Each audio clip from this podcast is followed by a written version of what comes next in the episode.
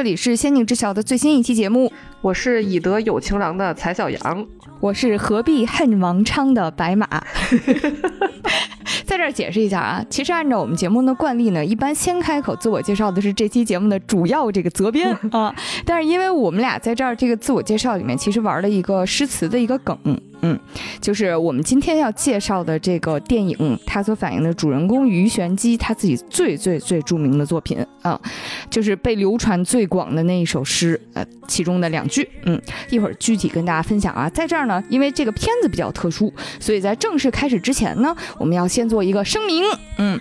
本期节目会涉及到一部情色电影与其相关情节，请听友朋友们按照自己的接受程度自行决定是否收听。请十二岁以下的听友朋友们在家长陪同下收听，只要你好意思的话。对我们这边还是建议一下，对。是是是，嗯，虽然还没有讲啊，其实我自己估计应该是不会比甄嬛跟皇上分享孙答应黄图那点事儿的时候措辞尺度就更大了。另外说一下，本期节目应该算是我我们仙境之桥，嗯，我想新挖的一个坑，就是风月篇的专题系列。这个所谓的系列到底是风月篇还是怎么定性，我还没有想好，但是大概就是会分享一些带有情色元素的作品，就是咱们这边可能看不着的，我们给大家讲一讲。别这么说，别这么说。哎呀，但是在这儿也要解释一下，为什么我想做，我决定把你们都摘开啊。为什么我有点想做这个风月片专题呢？就是简单来说呢，就是我有感于现在世风日上，就是整整体风气，当然这个是开玩笑了啊，就是觉得整体的风气现在越来越。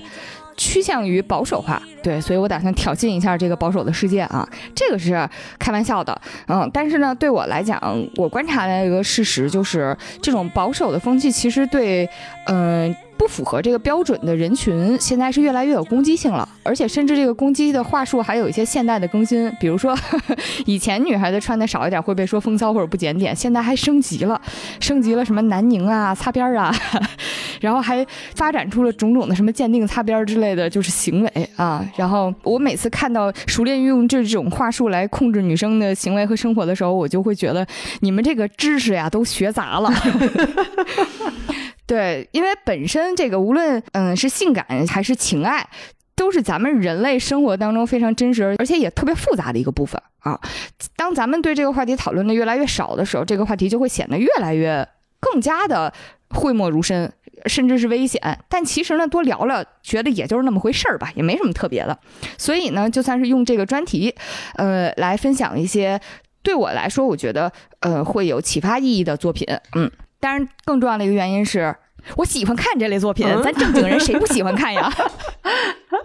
说回来，今天要聊的这部电影啊，它呢中文名字叫《唐朝豪放女》，这是一部拍摄于一九八四年的香港电影，距今其实已经快四十年了啊。但是也经常有电影博主近期还会然后称赞这部电影它的艺术品质啊。他经常被提及的一个评价就是归为三级片是这个电影最大的误会啊，呃，还有别的标签会放在这个电影上，什么文艺片呀，或者所谓的呃女性主义的价值观非常鲜明的这个电影，嗯。啊，我我当时看了之后，我是没想到一个一九八几年的电影比我的思想还要 先进。我感觉我是那种，就是大家现在说的那种，好像是被规训长大的那种女孩子。因为我老自嘲说我是一个男权主义者，对。所以我看了这个电影之后，就发现，哇塞！我说八几年的情色片的思想都已经这么先进了，所以还挺意外的。然后看了之后，有了很多的启发。对，对我第一次看完的时候。跟你的反应是一样，就是我我首先我没想到他的审美其实很现代，就是他的各种构图啊，其实是非常讲究的，都像是就是古典的那种画卷一样。然后另外呢，就是。我记得以前的香港电影通常都很聒噪，嗯，然后叽叽喳喳的，然后尤其是三级片，虽然我看的也不是特别多啊，但是我总觉得其实三级片它是有自己的工具性目的的，就是它其实是为了展现那些情色场面而去设定它的桥段呀或者台词呀，它的剧情反而一般通常都不会有什么特别呃出彩的地方，但是这部电影确实是给我的感觉很惊艳，而且它。其实很精琢磨。我第二遍看的时候，依然会觉得他的台词写的非常的好，非常的精炼啊。这个我们一会儿在分享故事的时候可以分析分析他的台词和他的故事的这个整体的脉络。嗯，在这说一下这个电影是关于谁的，可能有些朋友知道啊。呃，这个故事呢是根据唐朝女诗人鱼玄机她的生平事迹而改编的。嗯，这个名字鱼玄机这个名字，如果大家陌生的话，那他写过的一句诗，大家绝对不陌生，就是“一求无价宝，难得有情郎”。我也看到有些这个考据说应该是“难得有新郎”，我觉得都差不太多啊。这首诗传唱的实在是太久了，以至于我后来发现它是属于一句诗而不是俗话的时候，我还是挺挺意外的，老感觉应该是个歇后语似的，就是太常见了，嗯，然后呢？我也是在准备这次节目的时候，才突然发现这首诗所想表达的那个全貌，和他被传唱的这一句话，其实还挺南辕北辙的。在这跟大家稍微念一下原诗啊，呃，休日遮罗袖，愁春懒起妆。其实这句很简单了，就是大概一个女孩子。起床的时候很不爽的感觉吧，啊，然后呢，第二句其实就是最著名的“一求无价宝，难得有情郎”啊，可想而知，可能整个场面是他刚失恋，然后心情不是特别好，然后念到了这么一句话，但是他还有剩下两句，第三句呢是“枕上浅垂泪，花间暗断肠”，其实还是挺不爽的嘛，啊，叫“闺怨诗”。第四句画风突然一转，第四句是“自能窥宋玉，何必恨王昌”。宋玉和王昌是谁呢？这两个帅哥在诗词里面，相当于就是在诗词里面，它是一个比喻和象征吧，相当于现在南郊北谷，那就是天涯四美，这也非常有年代感了，已经太有年代感了。焦文俊都很有年代感。我在这写稿的时候，本来写的是吴彦祖和古天乐，我本来写了个金城武都显老。然后彭于晏，我觉得就是肌肉比较好，但是脸没有那么帅，我都没往上写。对，说回来，而且这首诗呢，其实原这个标题叫《赠邻女》，就是他写给邻居女孩的，啊。大概意思就是，虽然失恋了很难受，我也能理解你这个一现在这个情况，就是一求无价宝，难得有情郎。但是如果但凡你换下一个呀，你这 还有下一个帅哥呢。要是能跟古天乐好，你就跟金城武别较劲了呗。就大概是传，其实传达的是一个还挺用现代的词来讲是很挺洒脱，但其实用古代的观点可能有点太离经叛道的一个一个态度吧。嗯。但是我自己的感觉是，就是，但是我看完这个电影再来看这首诗的感觉，是我会发现这首诗它在老百姓当中传唱的这个变化，简直是这个电影的另一个现实注解。但是这个跟大家讲完电影的时候，可以再捡回来聊一聊啊。然后呢，再说说鱼玄机这个人，如果你现在去搜索的话，会得到一句话：鱼玄机传世史料较少，此年不仅供参考。为什么呢？因为其实，在古代来讲，虽然你有才华，但是一般。嗯，正史，咱们传统文化里面，其实修史的时候，更重要的是庙堂中人嘛，就是一般来讲是是有官位的人会会能够有机会进入正史啊。但是如果你没有进入这个庙庙堂的这个谱系的话，其实你你有才华什么的，你也没有什么机会能进入后世的眼睛。于玄机就是这么一个情况。啊，他呢是晚唐诗人，字幼薇，名字其实就是与自己的原名，其实还是一个挺可爱的一个女孩的名字。然后呢，她是长安人，十四岁就嫁给了当时的状元郎。在史料里面呢，据说是因为她是为妾嘛，她被正妻所不能容，所以后来就进了道观出家当女道士了。她出家为女道士之后的经历呢，在各种的野史当中就。写的特别野了啊！一般都会说他过上了放浪形骸的生活，然后可能就是天天办 party 吧，然后与社会众多社会人士交往也比较多。因为说实话，文学家、创作者在那个时候应该也是经常和别人有诗信往来呀、互相喊话呀之类的这些，所以嗯，在当时那个时代被视为声名狼藉，然后甚至是可能行为言行不检点吧，大概就是这样一个会被视为是这种情况。幸好啊，他是唐朝。所以呢，还能叫唐朝豪放女。要是宋朝、要明朝，我觉得就更不太行。真是，后来呢，风云突变，他所在的道观发生了命案，他的婢女绿俏被他打死了，他就因此而被当时的京兆尹给处死了。这个罪名其实还是挺离谱。这个刑责现在看是杀人偿命，好像挺天经地义的，但其实按照唐朝的律法呢。毕竟那个时候还是有所谓的贱籍和其他贵族的这个区别的。照理来说，如果你打死婢女或者是奴隶的话，大概也就是杖一百或者关一一到三年这个程度。然后当时呢，因为鱼玄机实在是声名过于狼藉，也可能是这个原因吧。总之，他就是被处死了，直接，嗯嗯，他死的时候就只有二十多岁，嗯，其实还是比较短暂的一生，英年早逝。嗯，就是其实讲完他的生平，也能看出来，就是这个艳情以及最后的血案是他身上最明显的标签嘛。所以呢。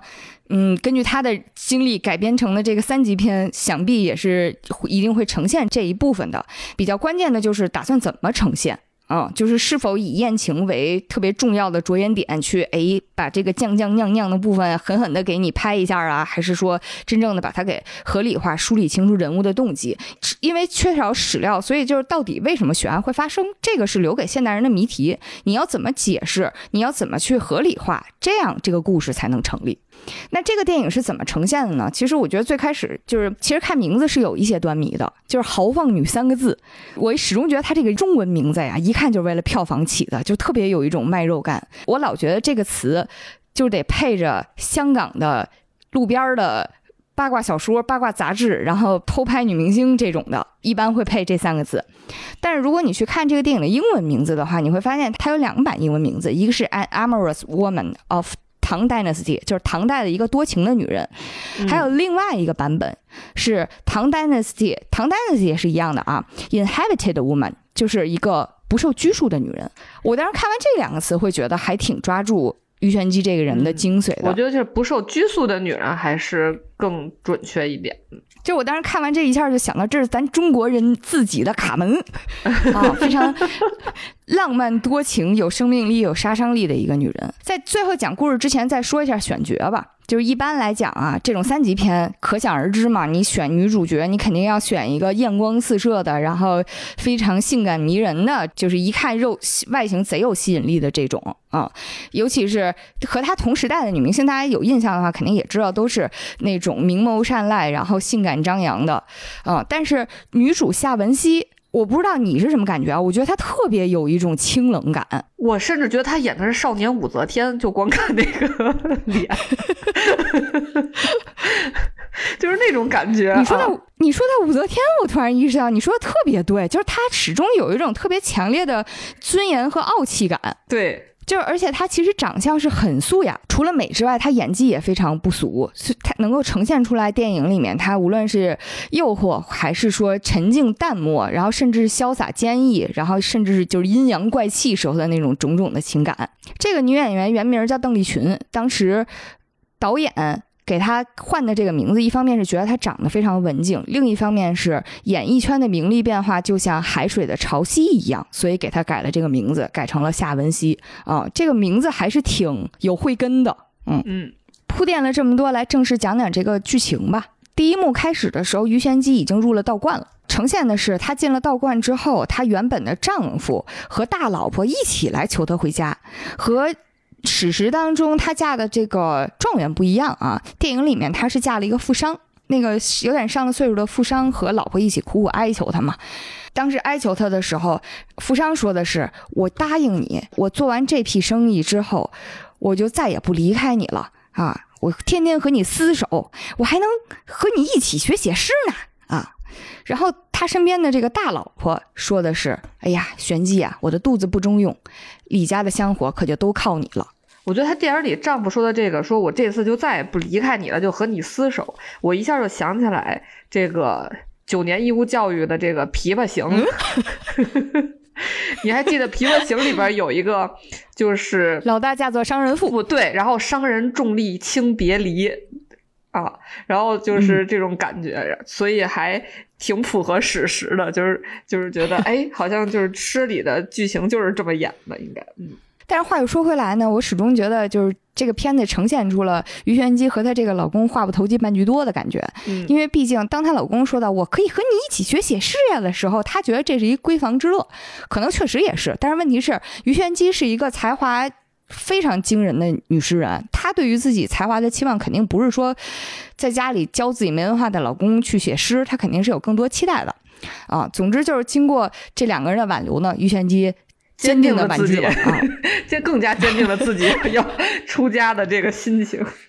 是非常坚定啊。他就带着自己的婢女绿乔坚持出家了。嗯，出家的这个道长啊，收留他的时候就就一直在强调各种的戒律嘛。啊，除了标准的戒饮酒、戒淫色之外，其实还有一条特别有意思的，他说不得口是心非。说完之后呢，还点了一下于玄机，说：“听说你是长安才女呀，以后这种话不管是真的假的，也不要再传出来了。”嗯，感觉这个道观管的也是挺严的。嗯，后面的于玄机就开始好像是安心修道。他们修道的内容是什么呢？我觉得就是呈现的还是挺挺直接的。这跟当时嗯。道观和道士在唐朝的地位有关系啊，就是因为在唐朝，其实女道士变成了一个特别独特的政治力量。嗯，也可能是因为跟嗯唐朝妇女地位有关系，就是除了传统的呃结婚嫁人这条传统路径之外，你还可以自愿修道。而且在历史当中，其实有百分之五十以上的女道士都是贵族或者士族家庭出身啊。相当于修道是他们另一重社会身份，而且他们能通过修道来实现自己的一些政治目的或者是社会价值啊。对，当年那个唐玄宗看上他儿媳妇杨贵妃，就让人出家了，当了女道士，然后才给弄进宫的嘛，对吧？谁给他介绍的呢？谁牵的这个线呢？就是唐玄宗的妹妹玉真公主，也是个女道士，就是。就是感觉女道士成为了就是妇女生活的另一条法外之地啊，还是就不能说法外之地吧，但是至少是给他们的生活带来很多自由。也是因为这个自由，所以在后世什么从宋代到明代吧，总之在提到女道士的时候，很多呃传统学者就会把唐代女道士都定义为娼妓了啊，这就是 非常符合你刚才说的这个点呢。啊，其实，在历史上来说也有这种情况，就是道观里的女道士，她们。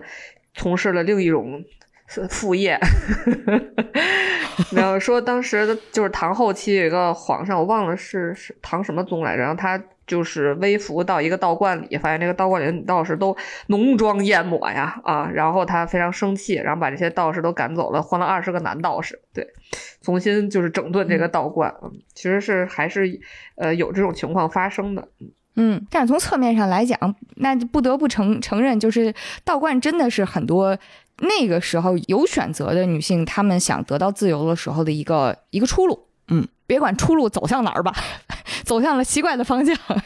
于玄机当时在修道的时候，还是一个普普通通的打工人的感觉啊。他们服务谁呢？其实就是服务嗯官宦家有地位的女眷吧。啊，但是这个有地位的女眷嚣张到什么程度呢？大家一块儿在这种大堂里面修道念经啊，就隔着就隔着一道屏风啊，这个女眷就坐在马桶上面认真拉屎啊，因为她然后一边拉，听着外面的这个潜心念经的声音啊，然后她一边拉还说：“哎呀，我这荔枝吃多了就是上火呀。”然后还念叨着这些事儿，然后道士们呢。小道士们在念经，像于玄机这样的小道士们呢，在愿念经。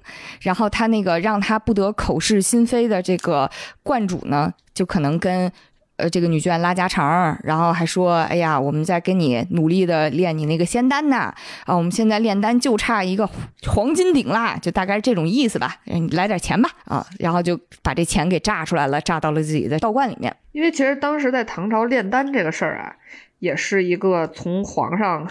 到底下人都是非常痴迷的一种状态。就在于玄机短暂的二十多年人生里啊，他就经历了三个皇上。其中呢，这个他经历的第一个皇上就是唐武宗啊，就是服食金丹过量死的。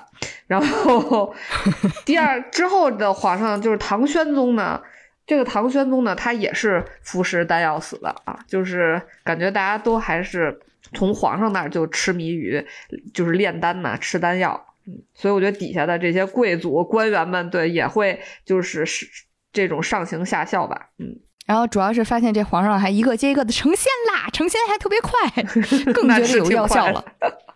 然后那一天在这个念经的场景啊，突然之间就又有一个看起来特别有地位的贵族女，大摇大摆的就进来了啊，打断了所有。道士念经的这个话，他是为了展示自己刚刚到手的一笔非常名贵的丝绢啊。然后他这一旦绣出来，你知道，作为打工人的剩下的其他女道士，这时候最重要的肯定不是继续念经啦，而是配合着这个贵族一块儿说：“哎呀，太好了，这花纹，哎呀，你看这就是有钱，你这新纱，这这质感。”大家就一块疯狂的给 reaction。就是在这个时候，突然之间，鱼玄机纵马进来了。嗯，他穿着自己的道士服，然后解开自己的那个头上的那个头冠，挽起了袖子，特别特别潇洒的纵马在这个里面跑了一圈，然后把所有人吓倒了，然后就轻蔑的笑了，然后潇洒离去。这一幕其实，在电影里面呈现的非常快速，而且是没有给那么多镜头语言的交代，就可以说是很利索的，就把于玄机对于道观这种你说着不得口是心非，但实际上每天做的事情就是舔贵族的这个这种厌恶表现出来了。他离开道观之后呢，叛出道门吧。叛出道门之后，他就自己给自己找了个地儿，然后每天呢就和这些文人雅士和一些嗯女道士们饮酒作乐。我感觉道士就分两种，他先去的第一派，这个派是。阿谀奉承派，就是对，就是和这些官员家的贵族家的太太们打交道，然后奉承人家，然后要一点钱的这种。要不然呢，另一派就是放飞自我派。这一派呢，就是和一些文人墨客呀，和一些呃男性好朋友们 每天在一起啊，喝喝酒啊，听听歌啊，唱唱曲啊，这样的。嗯，另外两位著名诗人就出场了，分别是温庭筠和李商隐。在历史上呢，温庭筠确实是和于玄机虽然年龄差着可能二三十岁，但是相互非常的欣赏啊，然后可能个性也比较匹配，然后可能文风诗风也很接近，所以他们交往很多，在写作和文学方面有互相的应和和往来。嗯，历史上说温庭筠好像是算是于玄机的老师啊，而且于玄机是从年少的很小的时候就认识他，就挺喜欢他的啊。但是不知道出于可能是年纪的差距，或者是什么社会大家对他的看法的原因啊，最后温庭筠是没有和羽玄机在一起，而且还是温庭筠把这个他看起来觉得非常好的这个状元李毅介绍给于玄机的啊。但是没想到于玄机和李毅没有成，然后去了道观，但是他们还是往来还是比较多的。说到温庭筠呐。这个名儿，也是咱们九年义务教育必修的一个诗人。对，这个名儿你可能还没有那么熟，但是只要说起来，这个小山重叠金明灭，峨眉玉度香腮雪。我我再念，我就要唱起来。这就是被《甄嬛传》主题曲所改编的温庭筠作品《菩萨蛮》。另外一个诗人在此处也出场了，是李商隐。但是李商隐好像在历史上到底和于玄机有没有交集不知道。总之就是在这儿出场了，而且呢，和非常嗨的温庭筠不一样，他始终是一个忧心忡忡的诗人。比如他在这儿，他就问于玄机说：“哎呀，你这这么早就反出道门，你也没学会炼丹。” 他仿佛一个家长一样，你知道吗？然后于玄机又说：“道家的丹药真的重要吗？难道比吟诗作乐还重要吗？我入道门呀，只是想做个独立自主的女人。”这是他第一次交代自己的这些企图和想法。在彻夜饮酒狂欢之后的清晨呢，他们一起来到了河边。嗯，当时这些诗人也是混杂着忧郁和浪荡的心情吧。嗯，于玄机也是对着河岸念了一句诗，然后呢，他就在岸边脱下了自己的外套。只留下若隐若现的一身薄纱，走向了水的深处。那个画面拍的呀，鱼玄机跟一条美人鱼一样。嗯，他在水里面就非常肆意的游泳。当他从水中钻出来的时候，他游到了一艘船的旁边。然后呢，船上面的那个人正在洗自己的剑，剑尖正好就在鱼玄机的面前，而且剑上都是血。这个剑上呀都是血。鱼玄机上了这个人的船，这个人是谁呢？他是一个游侠，叫崔伯侯。我觉得说的好听点是游侠，说的难听点就是该溜 该溜子。不不，人家是行侠仗义的该溜子。虽然我不喜欢他，但是我觉得人职业还是要说清楚的。对对，行侠仗义的该溜子。对，这个崔伯侯和于玄机，其实我觉得两个人从第一眼开始，他们可能就被对方深深吸引了，因为他们都有着相似的那种放荡不羁的气质。嗯。两个人相互介绍。当时于玄机说到自己叫于玄机之后，崔伯侯还说：“我听过你的名字。”于玄机，我觉得他特别擅长挑逗。他说：“可是我没听过你的名字。”崔伯侯就笑了，他说：“好，长安才女，你要我带你去哪儿？”当因为当时崔伯侯握着桨嘛，正在摇着自己的桨，于玄机就湿漉漉的挪动到他的旁边，然后伸手握住了他的桨，说：“飘到哪儿就去哪儿，天涯海角都随你去。”贼浪漫。嗯嗯，当时于玄机在他的船上看到了一个金钗，就问他：“这是你情人送的吗？”崔伯侯看起来心情不是很好的样子，默默移动到了于玄机的身后，说：“这是和我一起长大的一个女孩子的。我离开她以后，她就嫁给了别人。那个人对她不忠，还虐待她。然后呢，他就用这支金钗自杀了，血流了一天一夜。然后我就杀了那个男人。啊，金钗上的血迹也一直都没有洗掉。于玄机就问他说：‘血在哪儿？’当时。”两个人相对的位置就比较暧昧了嘛，相当于于玄机已经坐在了崔伯侯的怀里，因为崔伯侯在他身后。然后崔伯侯就伸手指了指金钗上面的位置，突然之间就拥抱住了他，两个人开始大型云雨之事。嗯，啊我当时就是一个地铁老人看手机脸，就。你这是一个渣男啊！他在这儿说着跟前一个女孩好像很深情的，又给人报仇又怎么样的样子之后，然后他就跟另一个姑娘那啥了，就跟另一个姑娘大行云雨之事了。感觉他说他和他的初恋小青梅的事儿是为了他们云雨之事的前奏，在助助兴还是什么？我当时内心就很崩溃，这是小初恋，棺材板都压不住了。我是你们 play 的一部分吗？就很，我当时看完之后就很生气，我就想这是一个什么人呢？我第一遍看的时候跟你心情一样，我也觉得非常的匪夷所思加气愤。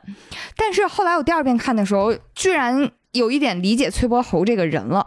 后面对他俩这份情爱戏，其实拍的非常的激烈。就是为了呈现出来两个人就是这种日以继夜啊，然后又又非常的就是充满了野性和原始冲动的这种这种行为吧，嗯，但是从某种程度上来看啊，我觉得他俩的戏拍的还挺好的，就是你能感觉出来这两个人都特别旺盛，就生命力特别强。因为我觉得他俩就是第一眼互相看过去被吸引的本质，还是我觉得都能看出来对方那种不畏世俗，就是。不守规矩，对，就是这种感觉。我觉得两个人是在这个方面还是挺一致的。嗯，后面那个情节就很很妙了，终于感觉上，终于他俩累了。然后当时于玄机趴在崔伯侯身上，嗯，然后非常神奇又非常就跟不识趣儿一样的问了一个问题，就是他俩大型云雨之后的第一个问题。嗯，他说：“那你没做他的夫婿，你让他嫁给那个男人，是不是你想自由自在的做个游侠？”在听完他说这句话呀之后呀，崔伯侯本来看起来都是贤者时间了，然后但是他听完这句破防了，对他甚至直接一声怒吼，就翻身起来，又开始就是展现自己的男人的野性，又开始展现自己男人的野性。我后来第二遍看的时候，也是看了一些分析之后，我突然意识到说。因为崔伯豪本身，他他就是一个非常追求自由的人，然后而且呢，他可能知道，就是尽管这件事情让他很痛苦，但是即使让他重新选择，他还是会离开那个女孩子，他还是会选择自由。但是这件事情，那个女孩的离世本身是让他非常的痛苦以及遗憾，但是这个遗憾是他人生选择当中就是宿命的一部分了啊，他很痛苦。然后呢，但是于贤基又是一个特别直接的人，相当于就是。当面打脸嘛，就是你现在表现的这么痛苦，可你不是还是活该自己选的吗？就其实于玄机那个问题，在他看来是这个意思，所以他翻译过来呢，还是他破防了。崔伯侯破防之后，俩人就又开始了嘛。但是呢，那已经是一个雨天了，两个人的小船其实漂泊到了岸边，岸上还站着一个人，是一个非常冷峻以及英武的男人。那个男人呢，就那么静静的伫立在那里，然后呢。就是把剑拄在面前，拄在双腿之间，非常冷着脸的看着面前这艘震荡不已的船呐，啊！当时于玄机和崔伯侯两个人非常，就是怎么说呢，激情满满。他们两个人的头其实已经露出船的这个门帘外面了。这个岸上的男人看着这两个人，依然是非常冷漠，然后没有任何反应的。这轮结束之后呢，当时这个人没有反应到，我一直以为他是个瞎子，就是你看不见吗？那个。那种场景，对，然后他真的是完全面无表情，然后双目直视前方，就就真的觉得他除非他是个盲人，就是这种感觉。就是你也太酷了吧！就是一真是一丁点儿 reaction 都没有啊，一丁点儿都没有。可能他是不是瞎了？这个疑问也在于玄机心里停留过吧。反正后来让于玄机印象也颇为深刻。嗯，这轮结束之后呢，崔伯侯就走了。他只是抛下一句话，说：“我的朋友在外面等我。”他俩上岸之后是干嘛去了呢？是带着自己非常狂屌酷炫的面具去杀人的。杀的呢，就是在晚唐末期已经非常沸沸扬扬、非常多的贪官污吏了，嗯，各种贪官污吏以及为非作歹之人吧。当时可能是崔伯侯和于玄机的蜜月期，因为他杀完人之后呢，又迅速回到了这艘船上。于玄机和他两个人呀，有过一段就是很美好、很玄神仙眷侣的生活。就是有一个画面我印象特别深，觉得超级唯美，就是两个人躺在呃户外，然后于玄机躺在崔伯侯怀里，然后呢有一个风筝的风筝线就拴在了于玄机的脚趾头上。然后两个人就是于玄机就高高的抬着自己的一条腿放风筝。以我现在这个岁数再看这个画面，最大的感觉是于玄机这个核心 核心力量还是非常不错的。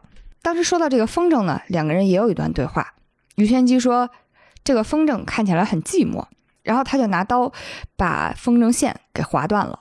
崔伯侯说：“如果有一天你飞走，我会长啸一声送你走。但是于玄机没走呀，崔伯侯自己走了呀。”崔伯侯这个臭不要脸的，在崔伯豪这次走之前，两个人还是非常甜蜜的啊。什么这个于玄机会在他腿上写诗啊，然后写完诗，崔伯豪还特别欣赏的这个念，念完又夸，写的真工整。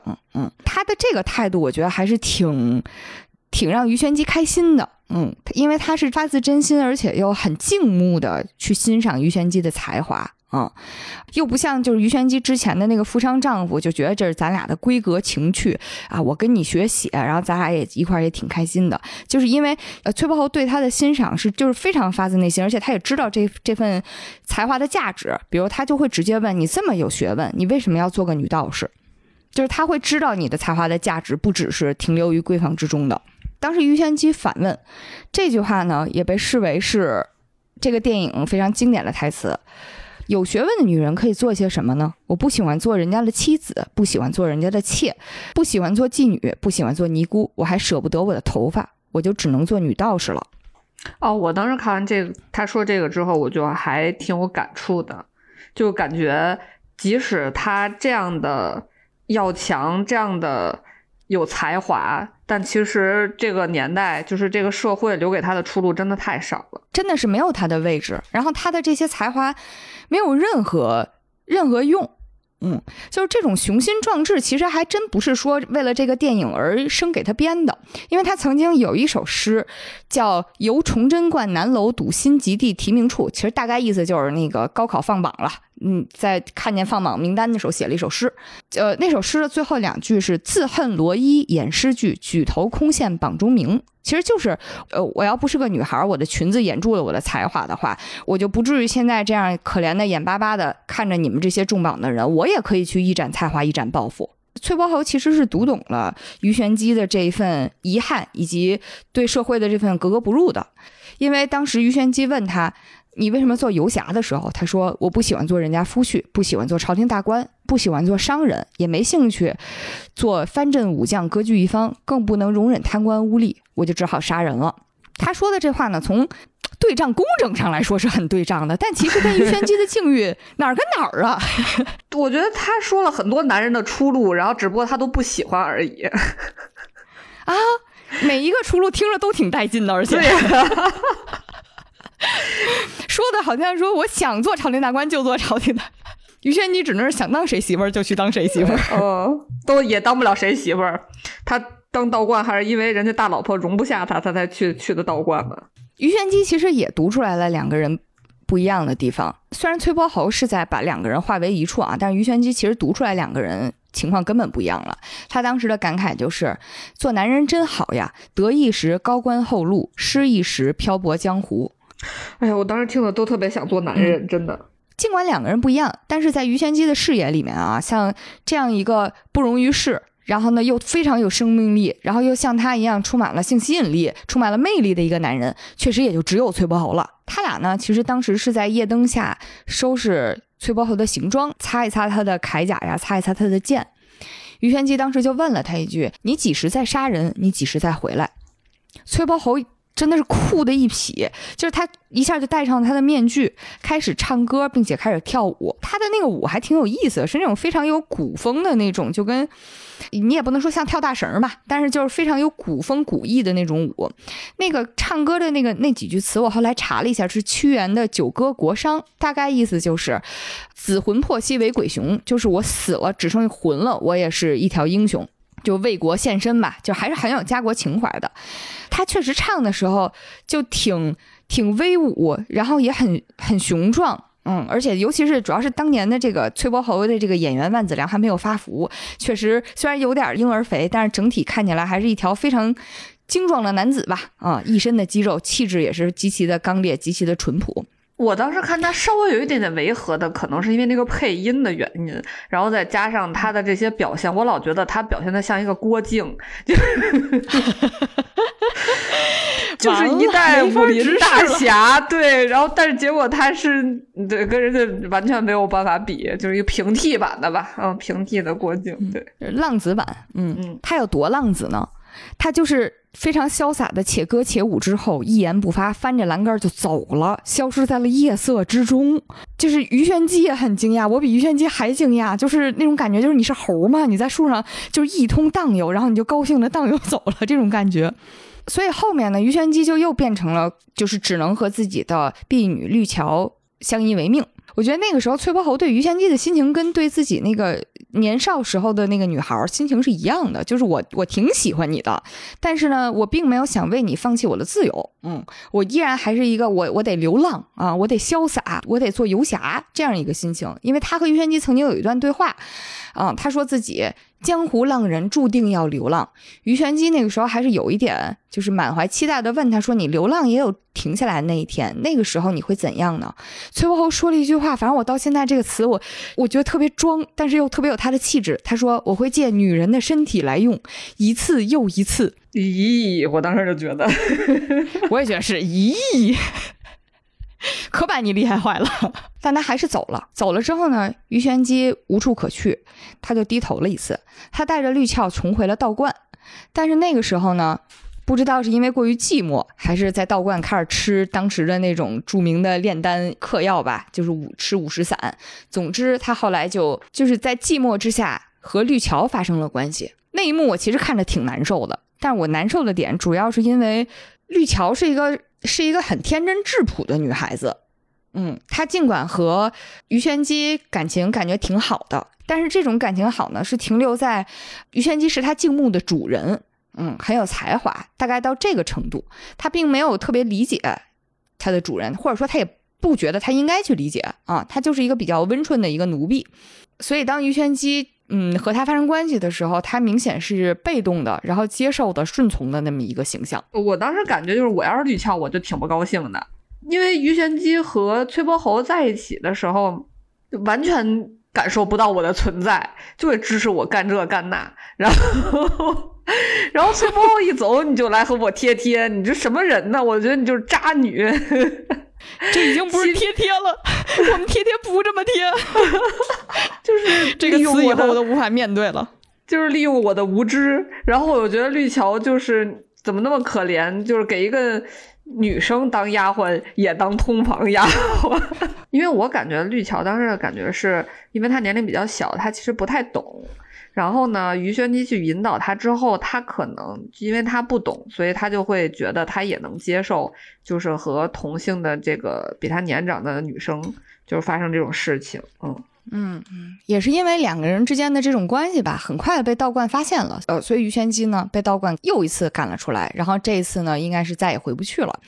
他无处可去之后去了哪里呢？去了长安的著名烟花柳巷，就是平康坊。当时唐朝的首都，大家知道就是长安。长安呢是它的首都的这个地形规划，它其实是分了很多个坊，就是一个土字边一个方啊。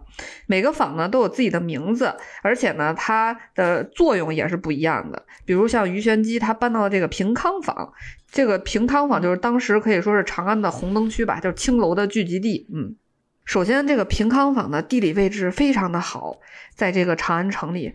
嗯，首先它离这个东市特别近，大家听过啊？东市买骏马，西市买鞍。对，就是就是有传说，为什么我们说叫买东西呢？就是因为当时这个长安就是分东市和西市啊，是非常大的这个呃市场，是专门卖东西的地方。平康坊就在东市的边儿上。而且这个平康坊啊，还位于西安这个名城外的和平门外，就是离它一皇城也非常的近。据说占地呢有七百余亩。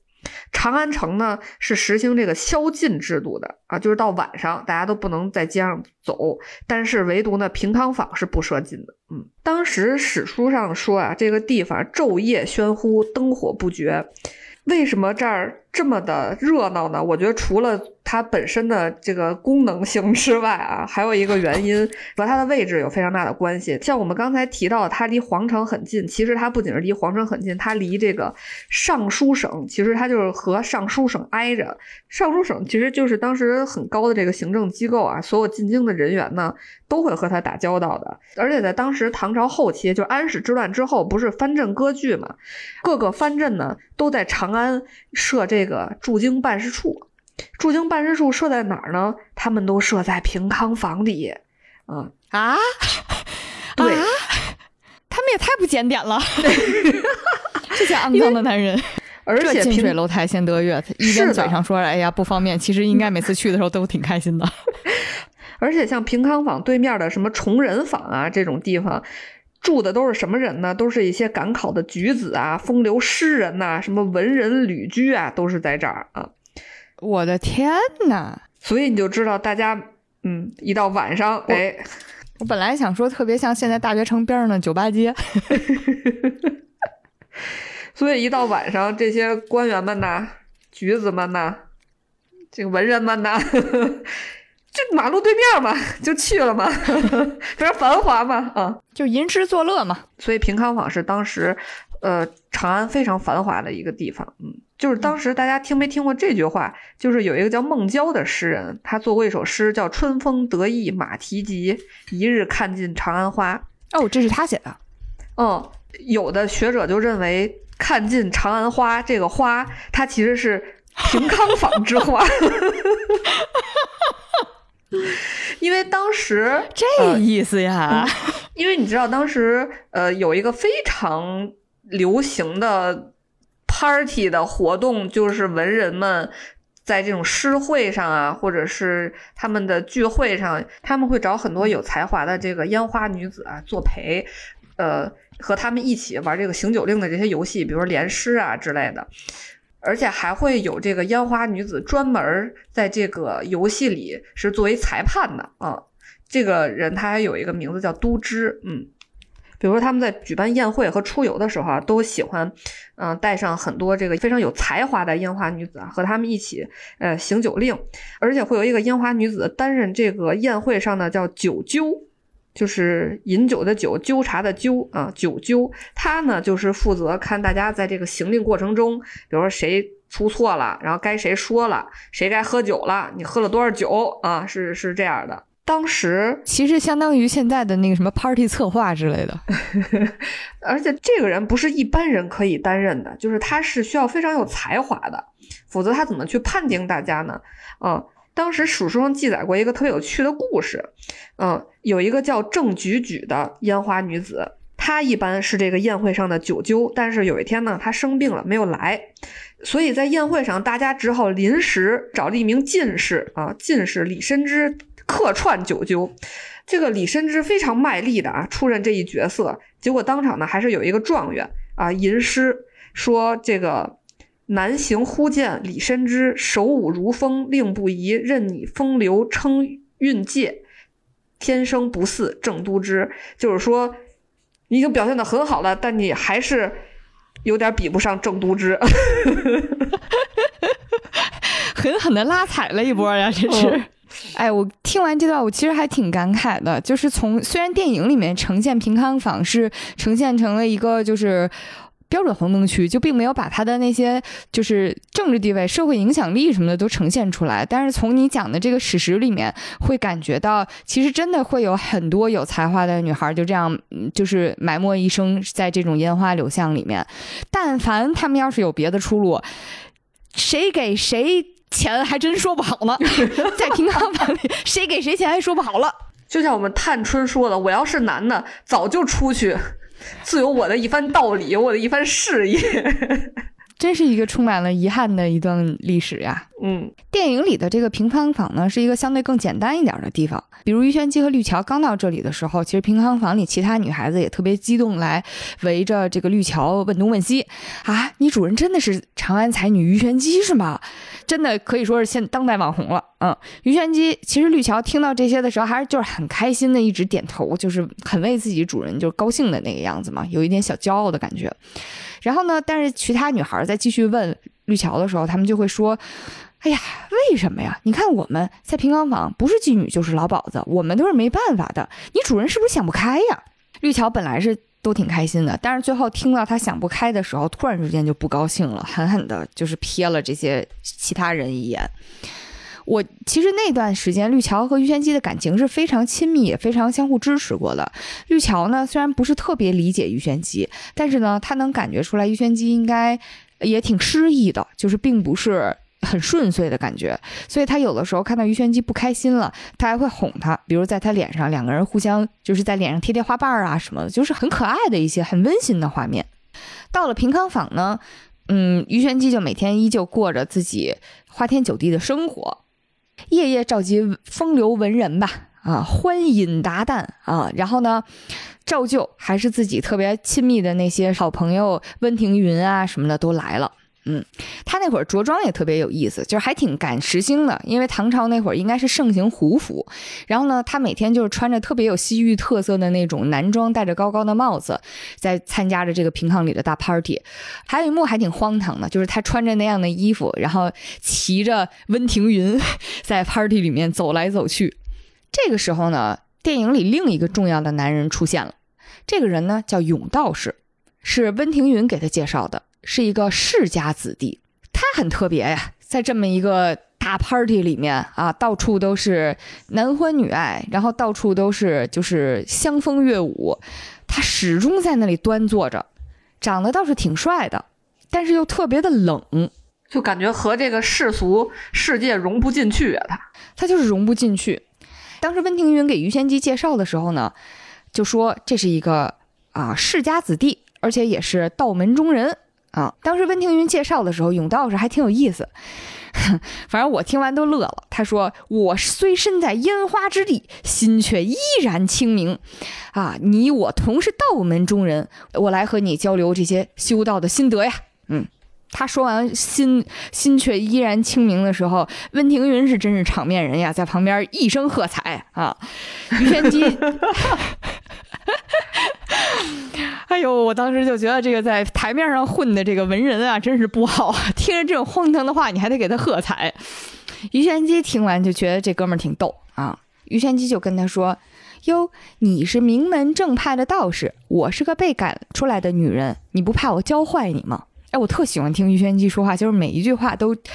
就是感觉就是为了蛇打七寸一样的去揭破这些男人的这种虚伪吧。当时就跟为了体现永道士的这个个性一样，就是当时有一个裸身过来的美人呐，直接就贴在了永道士身上，那真是生贴呀！就是贴完之后还对永道士那真是上下其手。永道士当时做了一件什么事情？他哭嚓一下，把自己的身边的剑给拔出来了。拔出来这个剑呢？这个光膀子的这个女士一下就吓跑了，可能内心深处就是大家都是来玩的，你为什么动刀动枪啊？然后就跑了。我觉得这个人他不守规矩，人这儿的规矩就是大家一起玩的很开心。你上这儿干嘛来了？还吓唬人家？真是。永道士拔完剑之后回答于玄机说：“我来是为了仰慕你的才华，不是为了贪图淫乐。”我觉得于玄机当时还是挺挺无语的吧。就是我当时感觉是于玄机想说，这人上我这儿渡劫来了，就感觉他要得道之前，必须要先过多少个什么关，比如上我这儿就是先要过这一关。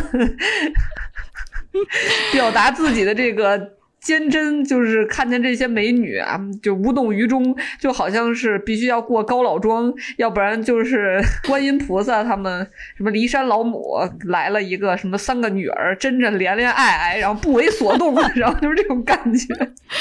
永道，反正永道是特别逗。反正那天确实呀玩的比较大嗯。温庭筠也特别不像话，当时还点着香啊，还是点着小呲花啊，就非得要去点那些姑娘们的身体。于玄机当时拦住了温庭筠，说：“你不要这样对他。”温庭筠这个时候说了一句话，我觉得还是挺败好感的。他说：“他们都是被人玩惯了的。”于玄机站在他面前说：“我这儿规矩不一样啊，男人可以玩女人，女人也可以玩男人。”然后直接一摆手，姑娘们上。然后温庭筠就被姑娘们收拾了。这句话虽然在剧情上感觉无关紧要，但是你能感觉出来，于玄机始终是在保持着自己心目当中的某一套价值观的。在这么一个荒烟的夜晚之后呀，永道士留了重金。嗯，其实绿桥是很高兴的，因为绿桥也知道，就是自己和主人不是生产，靠着以前的积蓄肯定是没有办法持久的。所以当时收到钱，绿桥真的特别开心。但是没想到呢，于玄机拿着钱就去找永道士了，而且呢。他去的这个画面也挺有意思的，他直接骑着马去找甬道士打马球了，穿着自己的胡服男装，然后陪甬道士一起在男人堆里面打马球，打得还非常好。打完之后啊，他和甬道士一起喝茶，把钱退回去的时候，甬道士不理解吗？你这是何苦呢？于玄机说，男人都不相信一个女人可以独立生活，甬道士就算再傻，他也还是有基础的经济学知识的。你以为你的积蓄能撑多久呢？于玄机说：“当我无以为继的时候，我自然会归隐山林。”永道士又说了一句：“那你既然迟早都是要归隐山林的，你又何必去招惹全长安城的男人见识你的风采呢？”我其实觉得他说的这句话，其实反映的是他自己的心思，就是他已经被于玄机招惹了，挑逗的欲罢不能了。我想说，你你自己心智不坚定，你赖人家 出来挑逗你，主要是人家一直都在平康坊，有本事你别去呀。于玄机听完他说这句话，我觉得其实也是读出来永道士这份心智不坚了啊。然后紧跟着又开始，于玄机说：“那也许我只是想找个男人陪我皈依呢。”甬道士当时无话可说，我以为甬道士说我陪你。我觉得甬道士是是软弱的，就是他其实，但是他的软弱是是那种我怎么能认输呢？是这种感觉。嗯，其实我听我原来也是不理解甬道士这是在干嘛呢？一边说着批判人家，一边又不停的找人家。但是我现在能明白他了，他其实就是很想要见一见于玄机，但是呢，他又觉得自己是一个正人君子吧。或者修道之人嘛，需要怎么怎么样，所以他的理由是什么呀？他打着我是来劝你不要这样，可给自己找了个正当理由啊。然后对，然后才来的，嗯，太好批判性的看，嗯。但是于玄机来找他，其实还有第二个目的，为什么呢？因为上次甬道士在他面前拔剑的时候，他看到了剑上的名字和崔伯侯当时剑上的名字一样，都是欧阳铸剑，就是。崔伯侯的那个好朋友铸剑师于玄机就向他打听到了欧阳铸剑的地址，嗯，纵马就去了。欧阳铸剑大家还记得吗？就是在下雨天的岸边，看着 看着于玄机和崔伯豪两个人胡天胡地的那个男人，嗯，就是面无表情。刚才提到像像个瞎子一样的男人。但是这一次见面呢，我必须说，我深刻的感受到了欧阳铸剑的魅力。嗯，他俩的这这次见面特别有那种给我一种至刚至柔的感觉。于仙姬赶到了欧阳铸剑所在的这个铸剑工坊，他俩呀隔着一张非常非常非常非常长的桌子。嗯，铸剑工坊呢火光非常的幽暗。嗯，两个人分别坐在长桌的一头。嗯，欧阳铸剑呢正在吃饭，因为铸剑的地方嘛就是燃烧着熊熊大火，所以他呢就没穿上衣。一身精壮的肌肉呀，就在火光下闪闪发光，整个人依然是那种非常冷酷的，甚至可以说目目中无人的，低着头一直在认真吃饭的样子。于玄机先开的口，他坐在远远的，坐在这个长桌的另一头。他说：“自从大雨之后，这是第二次见面。”这句话就很有意思了。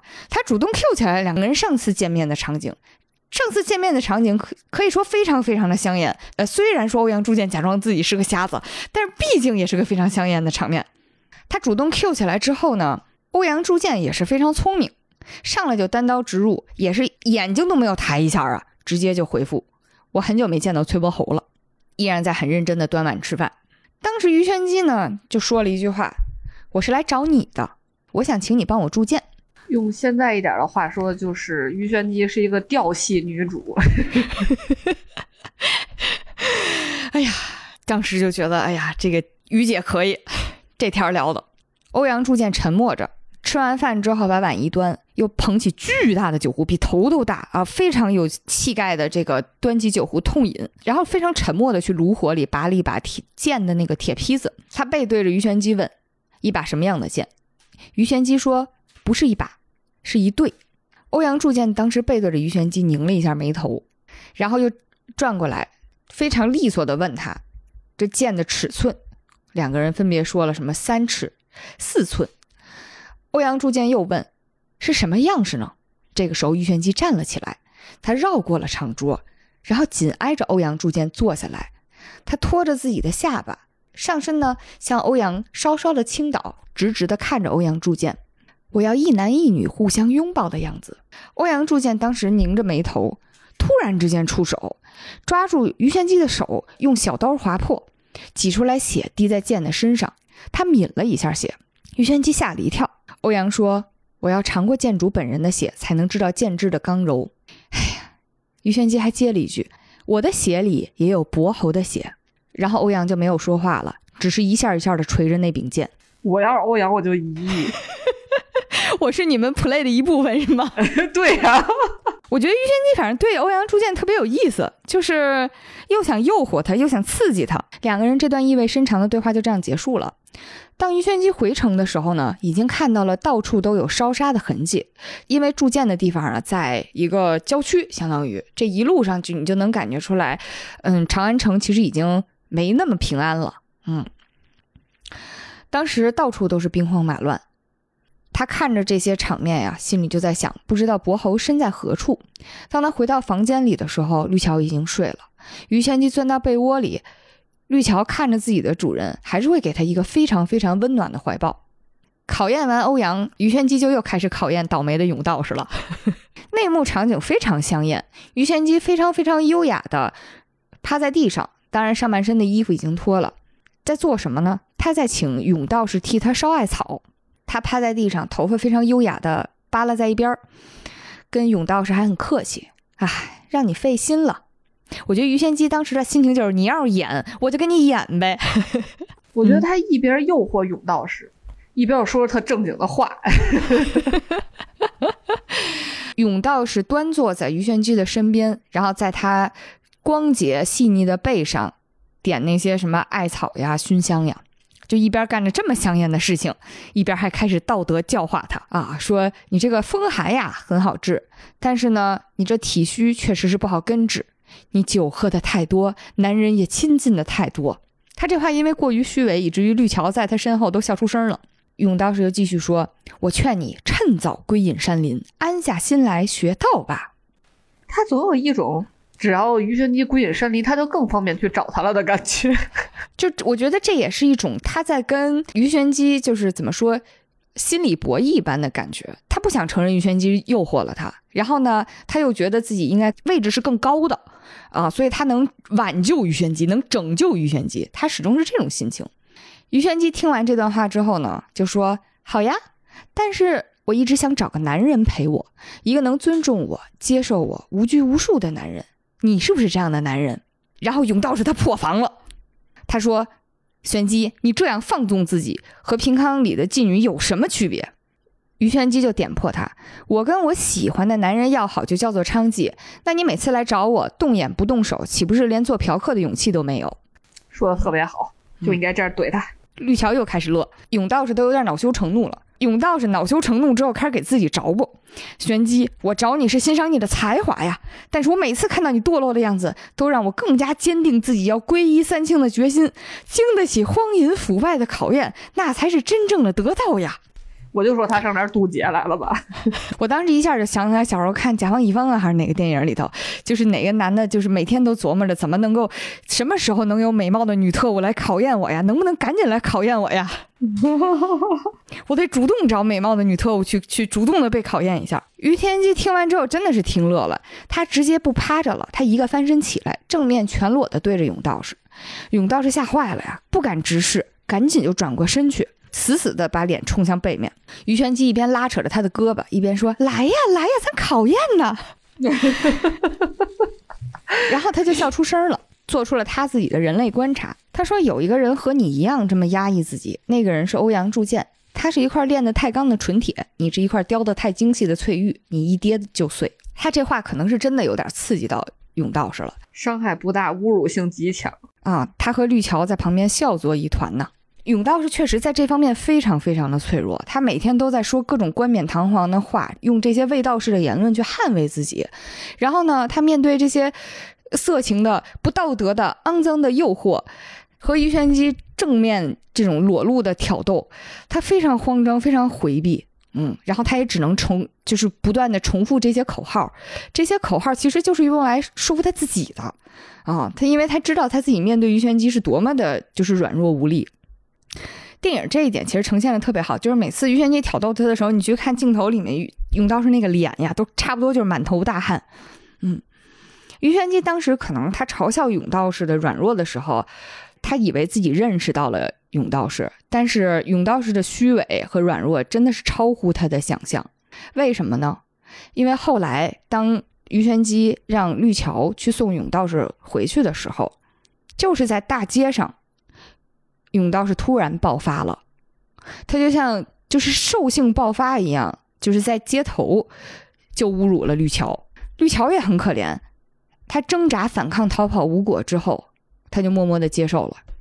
他也没有跟于玄机倾诉，他只是默默的接受了，并且忍耐下来。哦，我第一次看到这儿的时候还有点不理解，就不知道这个人就是假正经了这么长时间，为什么在路上突然就。对绿桥下手了，嗯，我第一遍的时候都看傻了，真的看傻了。然后我后来懂了，就是我觉得点是在于，嗯，甬道是很软弱，然后他可能是被于玄机和绿桥对他的嘲笑刺痛了，所以他可能在某种程度上他是想想报复或者是想证明自己的，但是他觉得。他无法面对于玄机，因为他如果去屈服于于玄机的话，他觉得自己可能尊严上面更加无法无法自处，他是没有办法面对自己啊。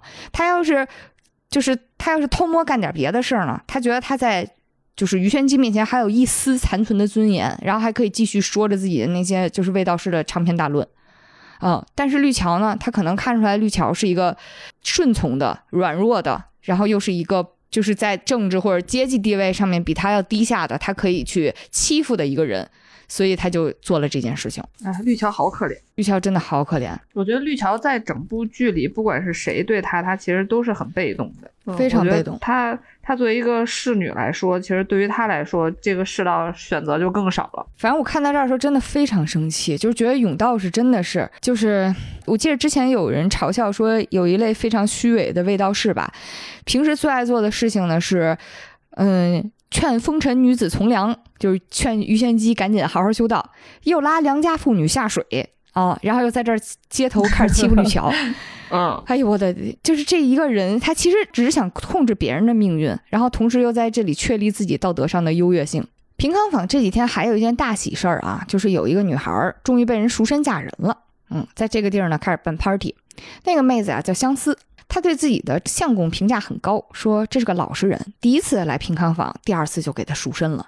当然在这儿我也没法说什么，老实人去什么平康坊啊？我当然也是这么想的。这个时候，绿桥说了一句意味深长的话。他说：“哎呀，我真羡慕你啊！那段日子呢，平康坊的泼水节上，哎，你别说，平康坊每天玩的还挺花。泼水节就是各种精壮的小伙子和年轻活泼的女孩子们打闹作一团啊。于玄机和永道士也都在场。哎呀，不得不感慨，永道士还真是就是考验的挺虔诚的。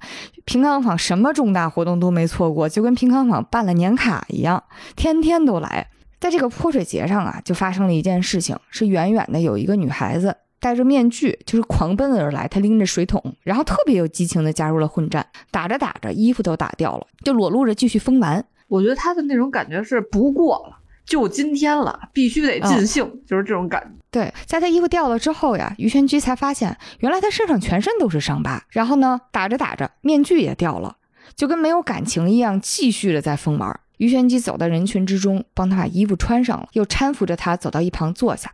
这个女孩呢，其实就是刚刚嫁人的那个相思，从平康坊嫁出去的那个女孩。那女孩只说了一句话，说她的这个老实人丈夫啊，白天让她做个好女人，晚上叫她做个坏女人，而且越坏越好。说完之后，她就又像发泄一样，又跑到了人群之中。于玄机目送了她远去。我当时看到这儿就觉得，其实沦落风尘也不是他们自己自愿的，而他们也没有什么出路。即使嫁了一个看起来老实人，但其实老实人也对他不好。就是命运总有不同的陷阱留给他。不久之后呢，又有一批流民流落到了平康坊，然后呢，这些流民里的女孩子呀，就像是牲口一样，被平康坊的各位老鸨挑来拣去，看看牙齿，看看胸，看看腰身。当时于玄机看着非常的于心不忍，他就把一大批流民女孩收留下来做了婢女。当时我看到那儿的时候呢，其实就觉得，就是尽管都是在收留年轻的女孩，但是她肯定是和那些老鸨不一样的。啊，她就跟在打造一个符合自己理想的乌托邦一样，她甚至亲自给这些女孩挨个就是洗澡。他一边洗澡的时候，一边跟他们聊天就说：“哎，你们为什么无家可归呀？”女孩就说：“因为遇到反贼了。”于玄机又说：“那他们为什么要造反呢？”那些女孩就都笑了：“因为没饭吃呀，没田耕啊。”其实这一幕是能看出来，于玄机女士尽管她有才华。有同理心，有同情心，但是他脱离民间生活了。就是他一直以来可能靠着美貌，靠着才华，然后靠着自己前半生不多的那些幸运，他已经过得比很多很多普通人都要好了啊。但是他对于最惨烈、最基础的那些人间疾苦，他是没有概念的。就在当天晚上，于玄机又办 party，这个时候反贼来了。反贼可没文化了，就是反贼来这儿就跟挑衅一样，也试着说那些非常风雅的话，说完就还聊了一句：“让我们也来见识一下，久闻于玄机大名啊！”这话不投机啊，几句话下来，反贼立刻就开始大开杀戒了。在场除了这些女孩子们，还有温庭筠呀、永道士呀，这些其实也无力保护其他人的文人，现场直接就变成了一片人间炼狱。现场非常的惨烈，这些刚刚出了火坑的流民女孩们立刻就进入了另外一片炼狱。当时温庭筠说的很有意思，当时温庭筠和反贼之间的有一句对话，我觉得特别妙。温庭筠特别心痛，他就看这些这个反贼啊，正在就是侮辱一个刚刚脱离苦海的这个这个流民女孩吧，他就说：“你们为什么要作践自己人呢？”反贼是这么回的。你们玩女人叫风流，我们玩女人就叫作践自己人吗？那我现在就让你见识见识。我竟无言以对。我当时听完之后，我想说，就是我觉得挺这句话挺残暴的一面是，就温庭筠其实站在阶级立场上说的啊，就是大家都是老百姓，甚至你们是底层老百姓啊，难道咱不是阶级上的革命伙伴吗？啊，我们都得掀起掀起革命啊，一块一块掀起这个革命啊。但是呢，对于这些流民里面的这些这些男的来讲，他不是这么看的，他没有分出来所谓的什么阶级利益，他觉得我们一起造反的，能拿枪的，能打出来的，我们是一帮人啊，这些姑娘是我们的资源。我觉得他是站在男性的角度说的，不是阶级的角度，是两性的角度，他就觉得你们这些男人为什么可以，我们这些男人为什么不可以，对不对？你说的对。就这个，我为什么觉得这戏台词特别好呢？就是他其实台词都不多，但是每句台词背后，就是每个人的立场和他们的角度是非常清晰的。最后他们还是找上了于玄机，真正扑上来保护于玄机的是一个刚刚就是于玄机帮他洗澡的那个女孩，很快就遭了毒手。这个反贼提了个要求，听说你们主仆很恩爱呀，给我们演个堂会吧。于玄机其实也觉得这个需求肯定是非常羞辱性的，绿桥也非常可害怕，但是没什么办法，就是你因为你真的是无力保护，所以他们俩就只能在众目睽睽之下，然后在一堆人的围观之下，被迫的一番缠绵吧。那个镜头非常非常非常考究，就是在一片黑暗之中，那个光是从于玄机和绿桥的头顶上打下来的，然后在他俩缠绵的地上的旁边插着一把剑。剑在这个电影里面其实意象特别清晰，我觉得跟男性的生殖器官是有很明显的暗示的关系的。比如说，第一次于玄机和崔伯侯在船就是船边相遇的时候，他第一眼看到的是崔伯侯展示的那把血淋淋的剑，嗯，然后当欧阳铸剑就是非常有雄性气质的站在岸边拄着剑的时候，其实那也是他的一个一个象征。嗯，在这儿就更明显了，就是这些反贼是带着一种非常猥亵的，然后非常下作的，然后也是很猥琐的目光，然后强迫着于玄机和绿桥给他们表演他们想看的东西。然后他们的这个视角的象征其实就是旁边的那一把剑。绿桥当时可怜巴巴的说：“姑娘，我想回家了。”然后于玄机说：“这儿不就是你的家吗？”绿桥说：“我想回乡下。”等到这些罪啊都受完了之后，崔伯侯和欧阳铸剑他俩终于来了。虽迟但到吧，也算是虽迟但到吧。嗯，哎，大杀四方，充满了英雄气概啊。然后当时最后大决战的时候也是挺妙的，就是呃，崔伯侯还搂着于玄机啊，然后和这个反贼当时是绑架着绿桥，两拨人在对峙。最后是于玄机扑出去，相当于就有点舍身救绿桥的意思，然后搂住了绿桥。这个时候，反贼头子被崔伯侯和欧阳一起杀了。我觉得在那一刻，于玄机对绿桥真的是还挺掏心掏肺的吧。嗯，收拾残局之后，于玄机和崔伯侯终于有时间两个人聊聊了。毕竟上次分别也是非常的猝不及防。嗯，两个人也有很久没见了，各自经历了很多事情。于玄机就问他：“你杀了多少人？你借了多少女人的身体？”哎，于玄机还顺着他这个很装的说法去问。崔伯侯说：“不知道。”我觉得于玄机当时问了一句话，还是挺有点戳心窝子的意思吧。他说：“那你敢杀皇帝吗？”因为说实话，就是他他在经历这些之后，他可能是感觉到这个整个乱世是跟当然是跟朝廷有很大关系的啊。那罪魁你每天就是杀反贼、杀贪官污吏，但其实也治标不治本。你要真想当大英雄的话，你干脆把皇帝捅死得了。当时总体来说，为什么他们这儿这么乱呢？这么多流民呢？这么说这么多难民呢？是因为。因为当时啊，这个皇帝是谁呢？是这个唐懿宗。这个唐懿宗是当时有掌权的太监推上位的。因为太监推他的原因就是看他没什么才能，他比较好 掌控。他他不是长子，也不是嫡子，我记得好像他只是众多的儿子之一啊。因为当时是宦官把持朝政嘛，所以就推了他当皇帝。然后他也非常的不负不负众望啊。非常的荒淫无度，又非常的腐败，就每天就是宴会，啊，花钱。那他来平康坊办个年卡呀？就是盘剥百姓吧。所以当时因为他的上位，就是其实他前两任皇帝就是已经还有一些作为吧，但是到他这儿来说，就是完全又回去了啊。嗯，好像是说是由他开启了这个唐晚期就是没落的开始，就是由这个唐懿宗开始。哦。反正于玄机当时问他敢不敢杀皇帝之后，崔伯侯尴尬一笑：“我敢呀，哈哈哈哈！那你过得怎么样啊？”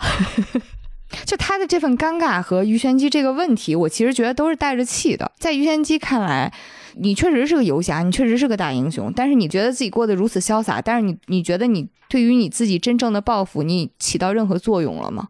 就是他可能也就是有这种就是理想抱负方面的这种质问吧。啊！但是对于崔伯侯来讲，这是他无法面对的问题，就是他好像有这么一个冠冕堂皇的流浪的要自由的理由，但实际上他能不能实现这种高尚的目的，并没有人知道。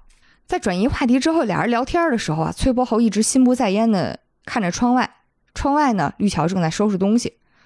嗯，于玄机放下了看着是，于玄机顺着崔伯侯的目光放下了窗帘儿，跟崔伯侯说：“绿桥是我最亲近的人。”我希望他一辈子都快快乐乐的。我看到他俩再再重逢，其实我很意外的是，我一直觉得这个剧情应该是美人危难，英雄救美，然后两个人幸福的在一起，对吧？干柴烈火啊！但是结果没想到，当这个崔伯侯有一点这个意思了之后啊，就是贴贴上去了之后。于玄机拒绝了他，他竟然拒绝了这个刚刚救了他的这个像英雄一样降临的人。他说：“今天晚上我不想要男人。”嗯，我觉得还挺意外的。我一开始以为是他吃醋，因为刚刚就是打量过窗外的绿桥嘛。但是后来我又觉得，就是带入于玄机的立场，虽然崔伯侯又一次救了他，但是这个男的呢，就是翻来覆去的来了又走，来了又走，这其实是一个让人挺疲惫的一个事儿。当然我也不知道啊，嗯，非常对，确实也是非常有意思。当天晚上呢，是一个雪夜，于玄机听到窗外有动静，他走到走廊里，发现绿桥从崔伯侯的房间里出来了，这就很微妙了。于玄机走进崔伯侯的房间，两人沉默着一阵云雨，嗯，结束之后呢，于玄机问绿桥来做什么，崔伯侯说。他说他想找个归宿，于玄机当时很淡漠的坐在一旁，他愣神了一会儿，突然拿起了崔伯侯的剑，狠狠地朝着崔伯侯的喉咙插了下去，只是在喉头前突然停了下来。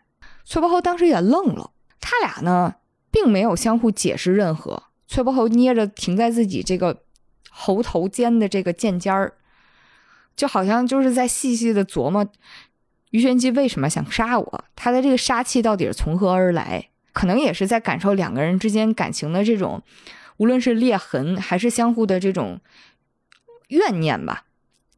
下一幕的时候，崔伯侯就抱着于玄机冲出了门外，在这个雪夜里面狠狠地挥着剑斩着这个树上红色的枫叶，然后在他杀气起来的时候，他突然之间就把于玄机狠狠地抛在了地上，又举起剑，像刚才于玄机想要杀了他一样，但是也像于玄机一样，他也停下了手。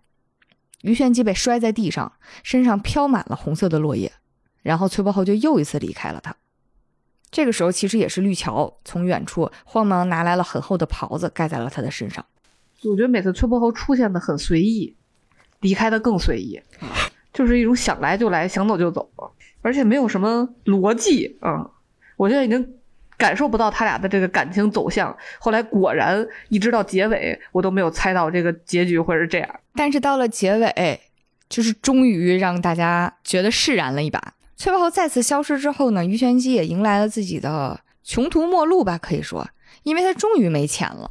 嗯，他你想，他既不要永道士的钱，然后呢，他也不会真的像平康坊里的其他老鸨一样出卖自己的那些女孩子们，他又想维持现在这样生活。啊，那他怎么办呢？他只能亲自去接待，接待自己那些以前看不上的土财主。这个片子体现土财主体现的也很微妙，就比如一块吃饭，土财主就来，现在给我表演一七步成诗啊，现在开始写诗啊，然后还现场点评说，哎呀，李商隐那个诗写的什么玩意儿啊？什么锦瑟无端五十弦，这诗都不通啊！哎呀，我觉得于玄机还是你写的那个一求无价宝，难得有情郎写的好啊，就那句特别好。我觉得于玄机。当时心里的就是呸，晦气，让你夸我。绿桥呢，其实也很惨。要说，其实他现在也挺到极限的了。嗯，毕竟前脚甬道士爆发之后也是欺负他，然后反贼来了之后也是欺负他，然后这些商人呢，看着这个斟茶递水的小姑娘也挺好看的，也是欺负他，拉着他要喝酒。以前他其实，在于玄机的在一定程度上保护之下吧。啊，他只用就是做好这种就是大小姐的婢女就好了，倒茶倒酒。但是这些土财主呢就不讲道理，更别提尊重人了。说让你现在坐下来陪我喝酒，你就得陪我喝酒。于玄机也无力再保护他了。当然，我虽然在这儿吐槽土财主啊，也不是真就觉得天生就就不行。毕竟风雅文人里面也有甬道士，刚刚干了什么兽行，大家也都知道。这一刻呢。嘿，永道士他也在，他真是一天都不差，每天来这儿打卡。永道士这次来打卡的时候，带来了李商隐的死讯，说他双目失明，在一个庙里忧郁而死。而温庭筠呢，也从南方来信。我当时看到这儿的时候，我还想说，为什么从南方来信呀？因为温庭筠吧，他自己作死，他又被贬了。在他的一生当中，多次被贬，都是可以说是。不作死就不会死的这么一种经历啊，比如说啊，他原来在京城混的还可以的时候啊，有人给他就是他结交到了这个当时的宰相这个令狐桃，这个令狐桃就跟他说说皇上啊特别喜欢听菩萨蛮啊，听说你这个菩萨蛮写的特别好啊，咱们刚才也说了这个《甄嬛传》这个是吧？重叠金明敏啊。说你能不能给我写二十首菩萨蛮？他们他们怎么回事啊？为什么写诗都论斤买的感觉？能不能对文人有点尊重了？你给我写二十首菩萨蛮，然后你千万别告诉别人这是你写的啊！我就去交给皇上啊，皇上就很开心嘛，这不就是这样吗？结果温庭筠好像就比如说因为喝多了，还是因为啥，然后他就到处跟人说这个宰相吧，托我 替他写二十首谱怎么？他自己啥都不会啊，老讽刺人家文化不行啊。你说就是他一直就是在他的一生当中经常干这种事儿。那你别说，这电影里面给他写的这个这一段最后一次出场还挺可爱的。当时甬道是说温庭筠从南方来信，写的内容就是说自己狂性不改，但是被土匪打掉了两颗门牙。听到这儿的时候，于玄机有点忍俊不禁，说温飞卿啊，还是这么的可爱。就是虽然其实温庭筠和李商隐在这个电影里面，说实话没那么重要啊，但是呢，他们出场的戏份都还挺挺可爱的。嗯，就是比如说第一幕，当时鱼玄机第一次走向河边的时候，当时那天晚上不是刚过完 party，所有人都在河岸边嘛。其实李商隐和温庭筠有一段对话，当时李商隐看着水边就很忧郁的感慨说：“我们实在是荒唐的太久了。”温庭筠听完之后，笑着跟他说。可我这个人就是知错不改的，尤其是在这个找烟花女子这上面，那真是不忘初心呢。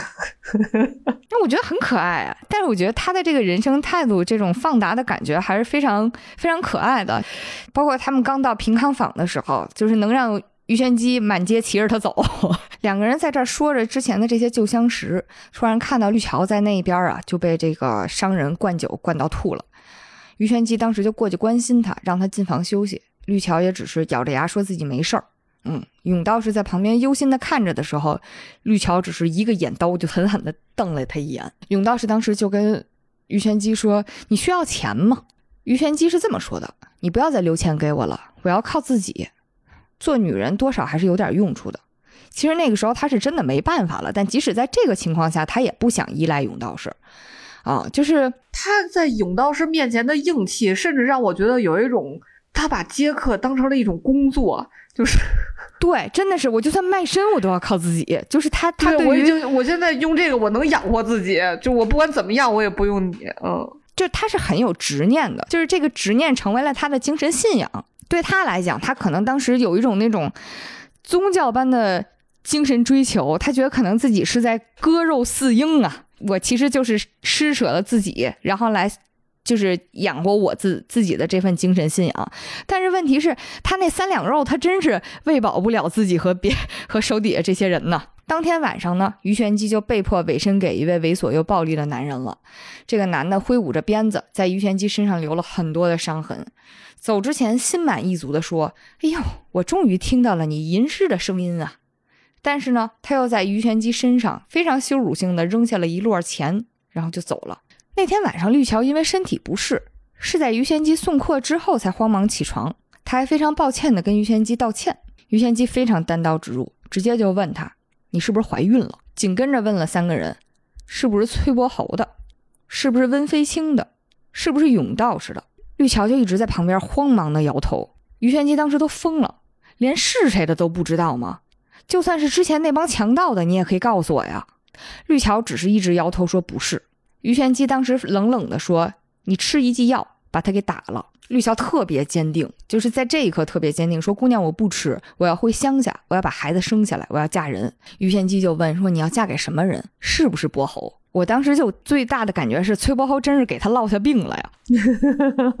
绿桥只是坚持着说：“不是。”还说：“姑娘，我在存钱，我要赎身。”这句话出来之后，于玄机直接就崩溃了。因为“赎身”这个词很微妙了，“赎身”这个词意味着绿桥认为自己是在青楼里，认为他和于玄机的关系是青楼里的奴，或者说是这个烟花女子和老鸨之间的关系。于玄机崩溃的点是他前脚他还觉得自己是割肉饲鹰的这种精神信仰的这种信徒，然后后脚他自己最亲近的这个姐妹跟他说：“我要赎身。”嗯，然后像用这种方式告诉他，你其实就是老鸨。于玄机崩溃之后，他其实是在第一时间自我剖白的。他说：“如果你想走，我随时可以让你走。我一直把你当自己的妹妹，你为什么要想到为自己赎身呢？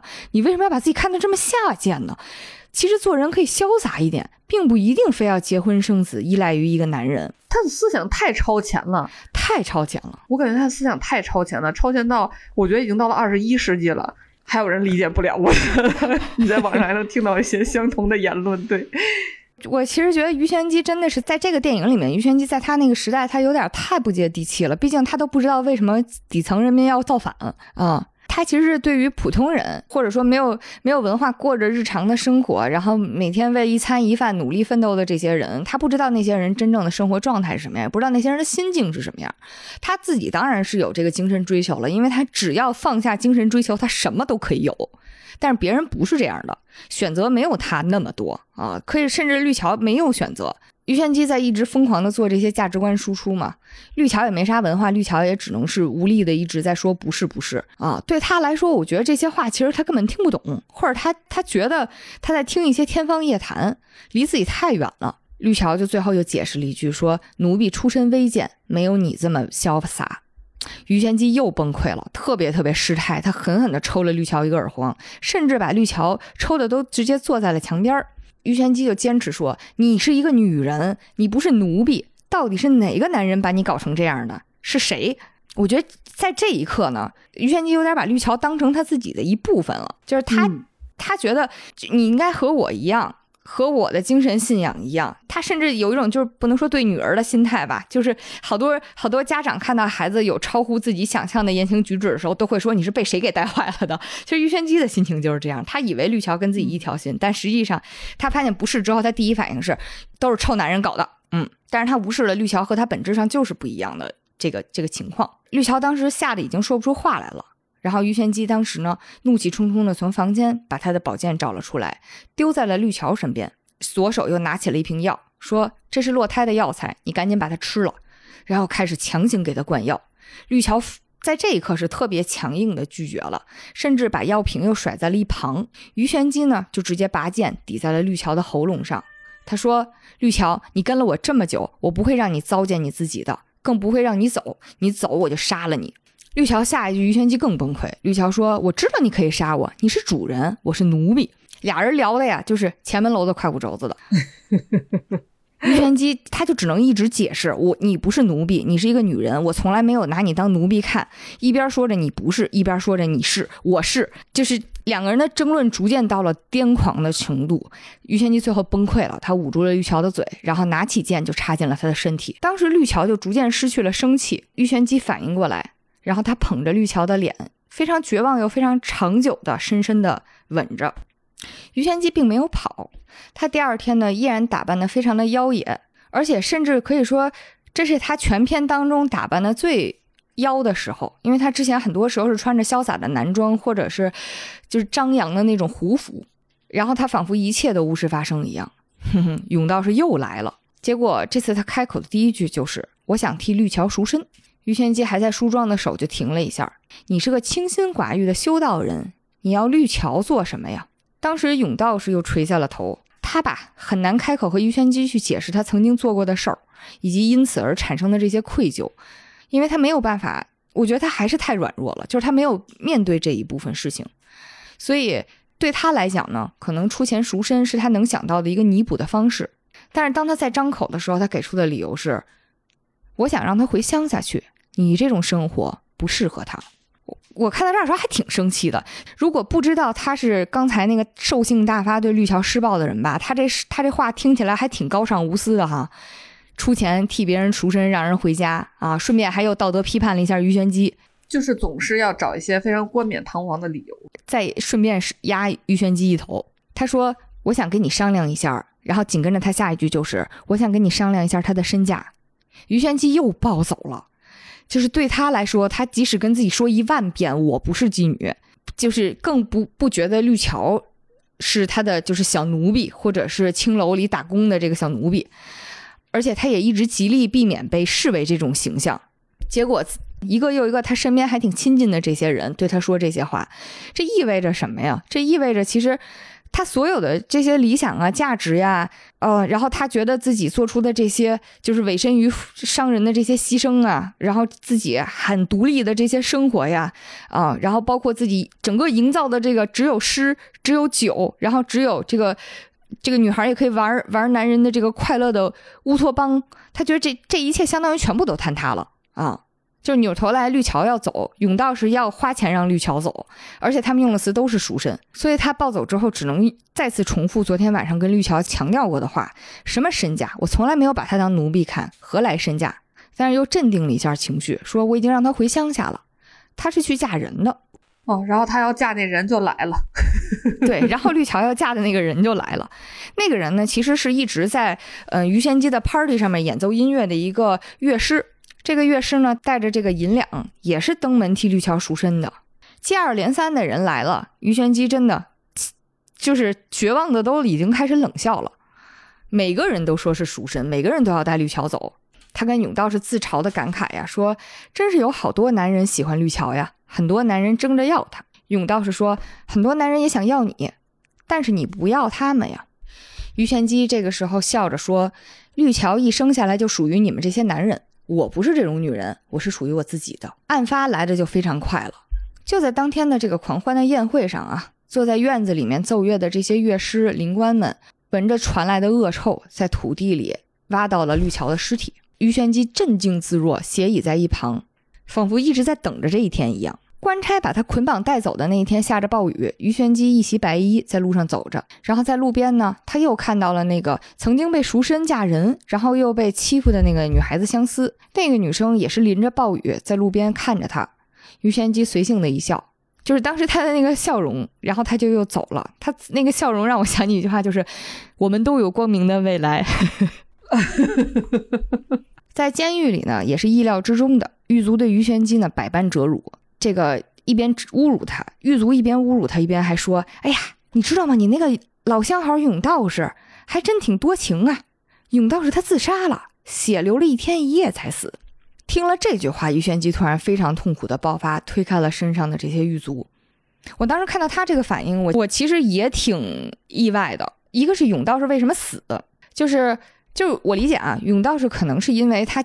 就像于玄机说的那样，它是一块特别精美的玉，他对自己要求极高，哦，高到他无法当着于玄机面对他的虚伪啊，所以他一直觉得自己道德上就是完美无缺。即使他对绿桥做过那么残忍的事情，但是他依然觉得，哦，那我替他赎身嘛，我算是给自己赎罪了。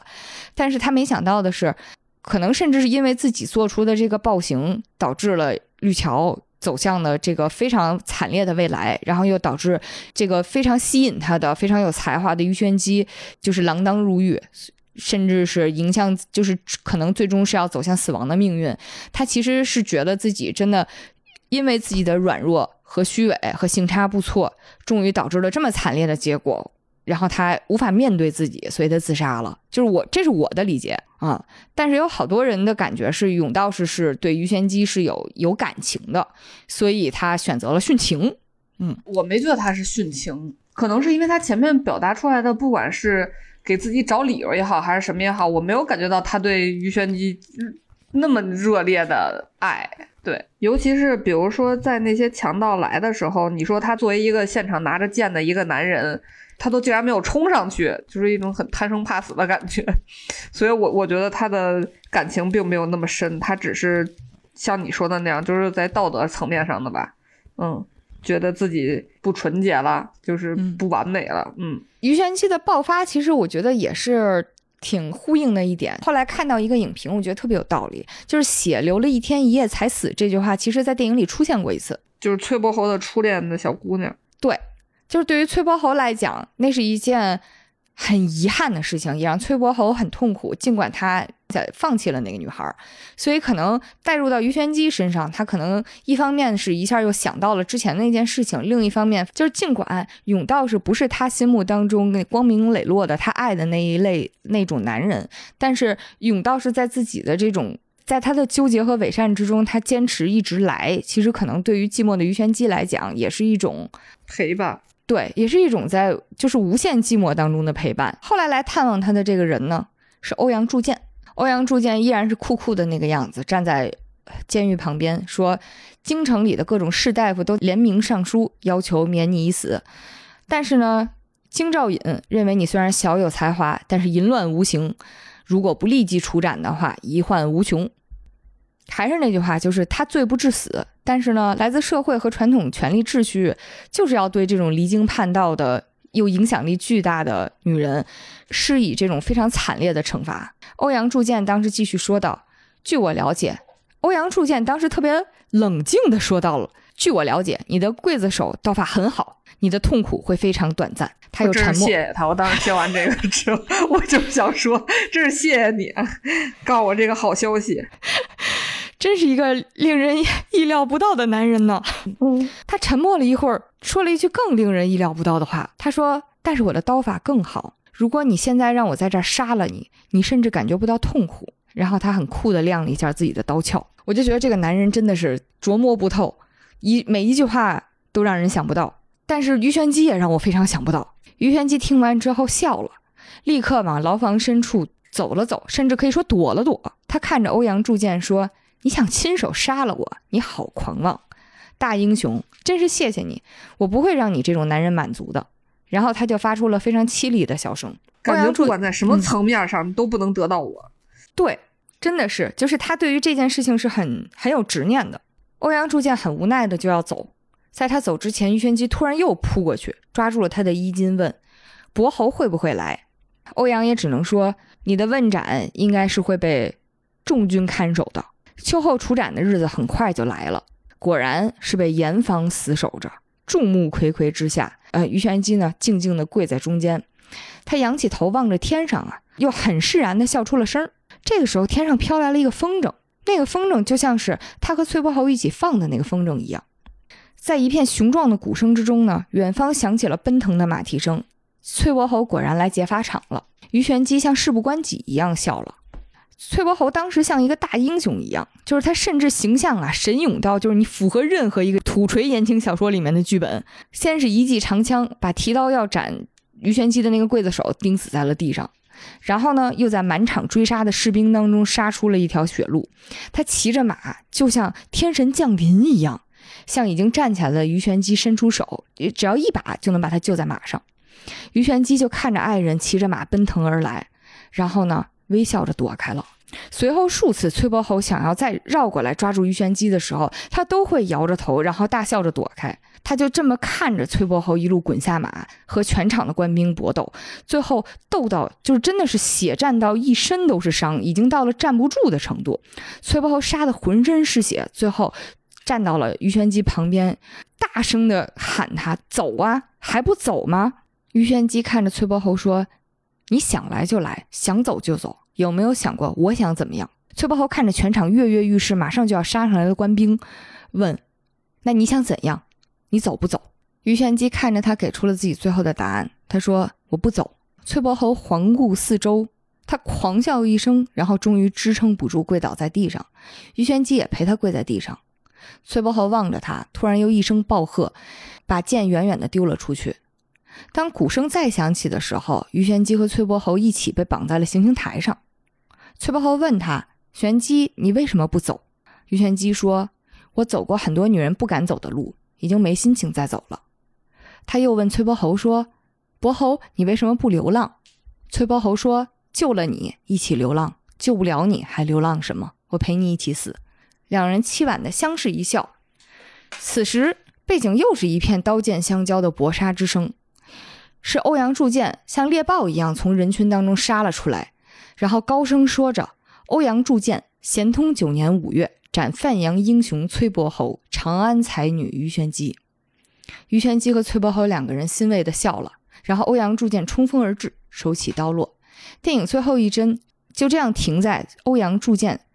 送这对爱人一程的画面。欧阳铸剑这个执念啊，我也是没有想到，就是以为是来劫法场的，结果是来替人家行刑。欧阳铸剑和于玄机和崔伯侯这三个人的关系其实是非常微妙的。嗯，于玄机始终想抓住崔伯侯，但是他抓不住。然后呢，我觉得可能一开始他看欧阳铸剑的眼光，多少有一种拿他当，不能说当代餐。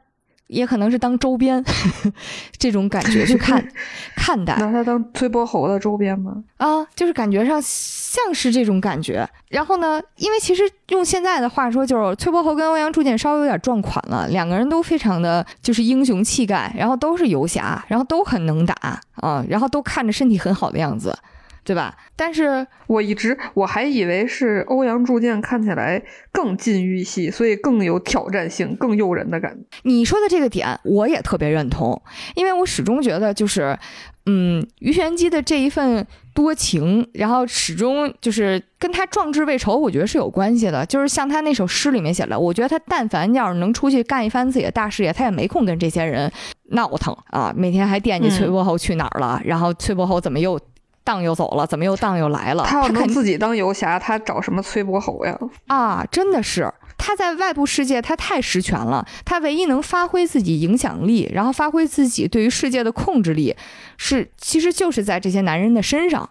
然后呢，他天生在这方面，他又是一个才华横溢的，然后又非常有姿色的女人，所以他后来又在这方面就是会比较愿意去，嗯，发挥自己的主动性，然后去去诱惑。去控制，我觉得这其实真的是一个非常自然而然的结果啊！就是以前不是有一句特别老土的话嘛，就什么男人掌掌握世界，女人掌握男人，这话当 就真的很土。但其实客观情况下，这也意味着，因为女人在以前更传统的价值体系里，他没有办法掌握世界，所以你只能掌握男人。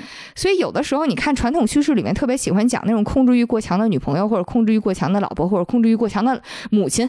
啊，他可能就是因为在外部世界没有那么多主导权，所以他只能在亲密关系当中，在家庭当中去发挥自己的控制能力。就我那天看到一句话，就是于玄机在感情方面，他甚至有点残忍。你看他诱惑甬道士的方式，诱惑欧阳铸剑的方式，就是他是在试图发挥自己的能力的。他也并不在意说，哦，你迷恋上了我，你爱上了我，我这个对你们来讲是不是感情上不公平，或者是不是残忍啊？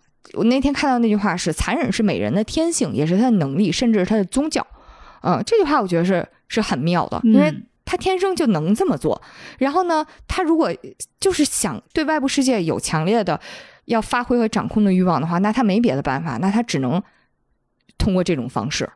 嗯，然后就是因为欧阳铸剑就像一个无法攻克的一个关卡一样，所以他会有这种强烈的想要攻克的心愿，去挑战他。嗯。欧阳铸剑肯定也是非常欣赏他的，无论是帮他铸剑，还是说后面，嗯，来就是给他送剑和就是一起去试这个剑，然后以及最后来看望他，他觉得自己是在提出这样一个示好，甚至是提供一个很好的解决方案，我能让你痛快的走，嗯，但是呢，他做出的这个在他看来可能比较善意的这个方式，在完全是踩了于玄机的。就是雷区吧，因为于玄机这一辈子他其实没追求别的，就是他就是想决定自己的命运，决定自己怎么生，也想决定自己怎么死，嗯，甚至他的这份追求就是决定自己命运的这个信念，甚至都已经到了就是偏执的程度。这个偏执就体现在他甚至他最后断送了绿桥的性命，其实也是因为他把绿桥视为自己生活方式，视为自己生命信仰和这个价值体系的一部分。嗯，他杀绿桥就相当于杀了自己的一部分一样，包括他最后明明可以跟崔伯侯一起走，但是他一定不走，就是其实都在那句话，就是你带我我就走啊，我就不跟着你走，嗯，就是这样，你想来就来，你想走就走，你想过我怎么样没有？就是宁愿选择死亡，也是要自己选择的死亡，嗯，但是崔伯侯虽然全篇我都觉得非常就是让人有点生气的这么一个角色吧。啊！但是崔伯侯这一辈子都在追求，他也想决定自己的命运。他的体现就是在于，我都不会因为爱而留下啊，我都不可能啊，我就是要出去行侠仗义的，我就要决定自己的命运，没有什么人能够影响我。但是最后这一刻，他还是愿意为了鱼玄机放弃一切。所以在某种程度上，这都是他俩的最终的一次自我决定吧。嗯，然后无情的钢铁一样的欧阳铸剑。最后成了送了他俩一程的那个，就是命运一样的角色，我觉得还是挺浪漫的。嗯，就是因为他是真正见证了两个人的感情，然后也也是真正理解这两个人各自在生命当中都追求什么的，然后由他来送他们一程。你甚至很难说这个片子是一个悲剧，就是他们终于都走向了自己的命运吧，他们都得到了自己想要的命运吧。多说一句，欧阳铸剑在这个戏里面，我觉得真的非常帅。你知道他的演员是谁吗？是谁呀？名字你可能就有点陌生，叫张国柱。但是呢，他是张震他爸啊啊！我要再认真的再去看一下 张震他爸。必须说，张震他爸比张震年轻的时候性张力可强多了啊！我觉得可能是因为贴了胡子，要不是贴胡子的话，我觉得应该还……其实我看到结尾的时候，我是觉得有点离奇的，因为它完全不符合我所有的关于男女主的剧情走向的认知。就是他俩的每一次相遇和每一次分开和每又一次重逢和最后的结局，我这都是没有想到的啊！我不不理解，但祝福啊，只能说。欧阳铸剑的出场，我觉得还挺微妙的。就这个片子里，我最不懂的就是他了。就是这个片子呢，其实讲的是于玄机和周围这些人的关系，最紧密的其实是他跟绿桥的关系嘛。嗯，于玄机。他跟这些男的是他和外在的关系，只有他他跟绿桥是他跟自己的关系，啊，最后再说说绿桥吧，因为我其实第二遍的时候再看，我会觉得这个片子甚至是一个双女主，就是不光是关于于玄机的故事，也是关于绿桥的故事，啊，就是在这样一个颠沛流离的又很传统的生活里面，绿桥。他是一个真正的被侮辱和被损害的人，尽管于玄机认为自己很爱他，但其实始终没有改变他俩实质上的这个关系是由于玄机来控制的。绿桥是一个特别就是传统的淳朴的女人，然后就想要一个非常安稳的生活。她是凭着自己的本能对于玄机好，然后她陪于玄机吃苦，但是你说这个吃苦里面有多少成分是说认同于玄机的生活方式和价值观也没有。他就是觉得自己的位置应该做这件事情，然后可能有一些基础的欣赏，然后也有一些非常长期累积下来的亲密，就是包括于玄机跟他发生关系，他默默的承受，可能他没有后来没有很排斥，但是本身他也是一个被迫承受的一方，嗯，然后包括永道士对他做出的这个暴行，他虽然很努力的去挣扎，但是他他说实话，你说到后面他并没有说寻求帮助，或者说一定要讨个说法，甚至都没有跟于玄机讲，我觉得这一点让我还是。挺意外的，因为他肯定也不是喜欢勇道士，对吧？包括因为后面他在看的任何时候看的勇道士的时候，都是恨不得剜他一刀的那种眼神。嗯，他但凡如果要是心思深沉一点，或者想挣一份传统价值观内的好生活，他都可以，比如说拿这个去威胁勇道士，或者是让就是于玄机替他去去讨个说法，然后甚至是让勇道士对他负责，给他一笔钱，其实都可以。但是他都没有，他只是就是承受了。啊，而且就是他要离开平康坊，也是因为他在这里的生活他越来越不适应了。在他和于玄机的关系里面，其实于玄机更需要他。嗯，因为嗯，就是于玄机对他怎么说呢，挺好的。就包括反贼来挟持他的时候，于玄机是真的能冲出去救绿桥，然后他也确实跟崔伯豪说了，希望他一辈子幸福快乐。我觉得这种，但是这种好的背后是他真正精神上对绿桥的依赖。他的生活方式太颠覆了，尽管他觉得自己非常的坚定，但是他依然很累，然后也很寂寞，然后也很举目无亲。所以绿桥对他来说是这个这个梦幻里面唯一真实的东西。我觉得这是他无力生活当中唯一可以掌握的，或者真正觉得自己能拥有的这一点，永远在他身后的温暖吧。我觉得绿桥对他来说，对。然后他对自己的误会就在于，他觉得自己跟绿桥是姐妹，嗯，但是他其实对绿桥做了很多事情，很明显是因为他比绿桥的阶级或者说地位要高，他才能这么。不能说为所欲为吧，就是至少也是带有他们俩的关系当中一定是带有权力的压迫性的。他一边说着我从来不拿你当奴隶，但是日常就是你说在这个地方侦察地水的工作，那就是绿桥在做呀啊。然后我觉得他关系，他跟绿桥的关系呢，跟甄嬛和浣碧的关系那还阶级距离还远呢。啊，我当时其实看的时候带入比较带入的还是就是他俩是甄嬛和浣碧的关系，其实嗯对，但是绿桥比浣碧其实。还要更普通一些，就是浣碧其实心思是挺野的，他是有野心的人，他是想往上爬的人。绿桥是，我就想在这好好过日子，我没有更高的追求，我也不，我甚至我都不图往上爬，因为他如果想在那个环境下往上爬的话，他有他会有很多手段的啊。确实是的，对他没有野心，他就是踏踏实实、普普通通过日子的人，他有错吗？他也没错。谁规定的每个人都要追求革命啊？对不对？我是觉得这个电影让我觉得很高级，或者说很新颖的地方是，我以前小的时候读书看到鱼玄机和绿桥的故事，其实大多数时候，大部分人把他们解读成就是因为当时鱼玄机已经二十多岁了嘛，就是二十多岁在古代是已经快人老珠黄的这个年纪了，嗯。而绿桥呢，当时是十几岁，正是非常青春又鲜活的一个年纪。然后，于是大家就认为，为什么于玄机会最后杀死绿桥呢？是因为他嫉妒绿桥，他觉得自己已经虽然很有才华，但已经不足以去吸引那些一直追捧他的人了。大家更多的会把目光落在呃漂亮的、年轻的、鲜活的绿桥身上，所以最后他就是因为过度的嫉妒绿桥，所以才把他杀死的。嗯，这部电影它没有。展现这个部分，而是它是从呃女性的觉醒啊和女性的脆弱和软弱，我觉得是两个人思想上的不同的矛盾吧，去造成了这个命案。我觉得会更好一点，我觉得会比以前的那种。要更让从女性视角更舒适一些吧。你别说，你说那个版本，我之前在搜资料的时候也看见过。当时看完最大的感觉就是，怎么那么土呢？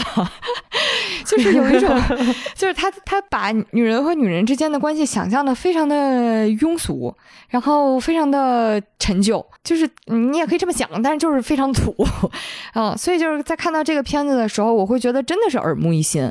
就是他，尤其是最后于玄机杀绿桥的这一幕，情感关系上处理的特别好，就是你能明显的感觉出来，于玄机前言不搭后语，因为他当时是他的情感和他的价值观在同时发生，因为他的价值观里面，他觉得，哎，咱女人。自己决定自己的命运，所以他才会说：“绿桥，你想来就来，想走就走，咱俩之间不用赎身，我也不是你主人，我是你的姐妹呀。”但是在他的情感层面，一方面于玄机自己也已经开始软弱和疲惫了，他所以他舍不得绿桥。然后另外一方面呢，他无法容忍绿桥和自己朝夕相处这么久，但是居然回归了自己最看不上的那套价值观。绿桥出走意味着自己坚守的一切都坍塌。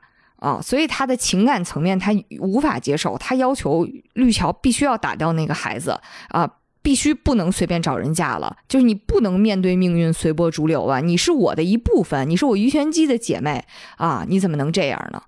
啊，所以他他在那一刻，因为他心里的这两部分同时在发生，所以他前后那话说的就是完全就是混乱的。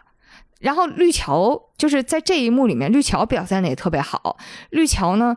面对于玄机的一切的那些质问，他都是摇头，不想再去回溯的。就比如说孩子是谁的，不说；就是你是不是外头有人了，这些都不说。但是他非常坚定的，就是他在这一刻他是命运自觉的，他觉得，就是他看到的是现实社会当中非常本质的那一面，就是我们之间的关系。就是这样一个阶级分明的关系，所以不管你怎么说，不改变我们之间的本质。他在这一刻又非常的坚定，然后他就是想生这个孩子的时候，他非常坚定。我觉得这这也是他俩之间特别，就是权力关系非常非常微妙的那一幕。所以我会觉得这个片子就是绿桥和于仙姬都很鲜明，然后也都很都很悲惨。关于这部电影，想跟大家分享的大概就是这些了。嗯，聊得非常细啊。嗯，希望能。把这部电影给我们的启发和震撼都呈现给大家。呃，如果你有什么感想呢，也欢迎大家在评论区给我们留言。嗯，也欢迎大家点赞、收藏、打赏。嗯，那我们今天就跟大家分享到这里啦，我们下期再见，再见。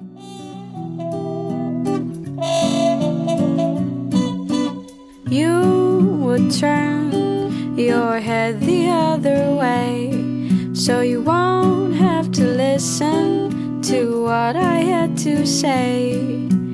You assumed that I needed you, but you didn't realize that I need no one but myself.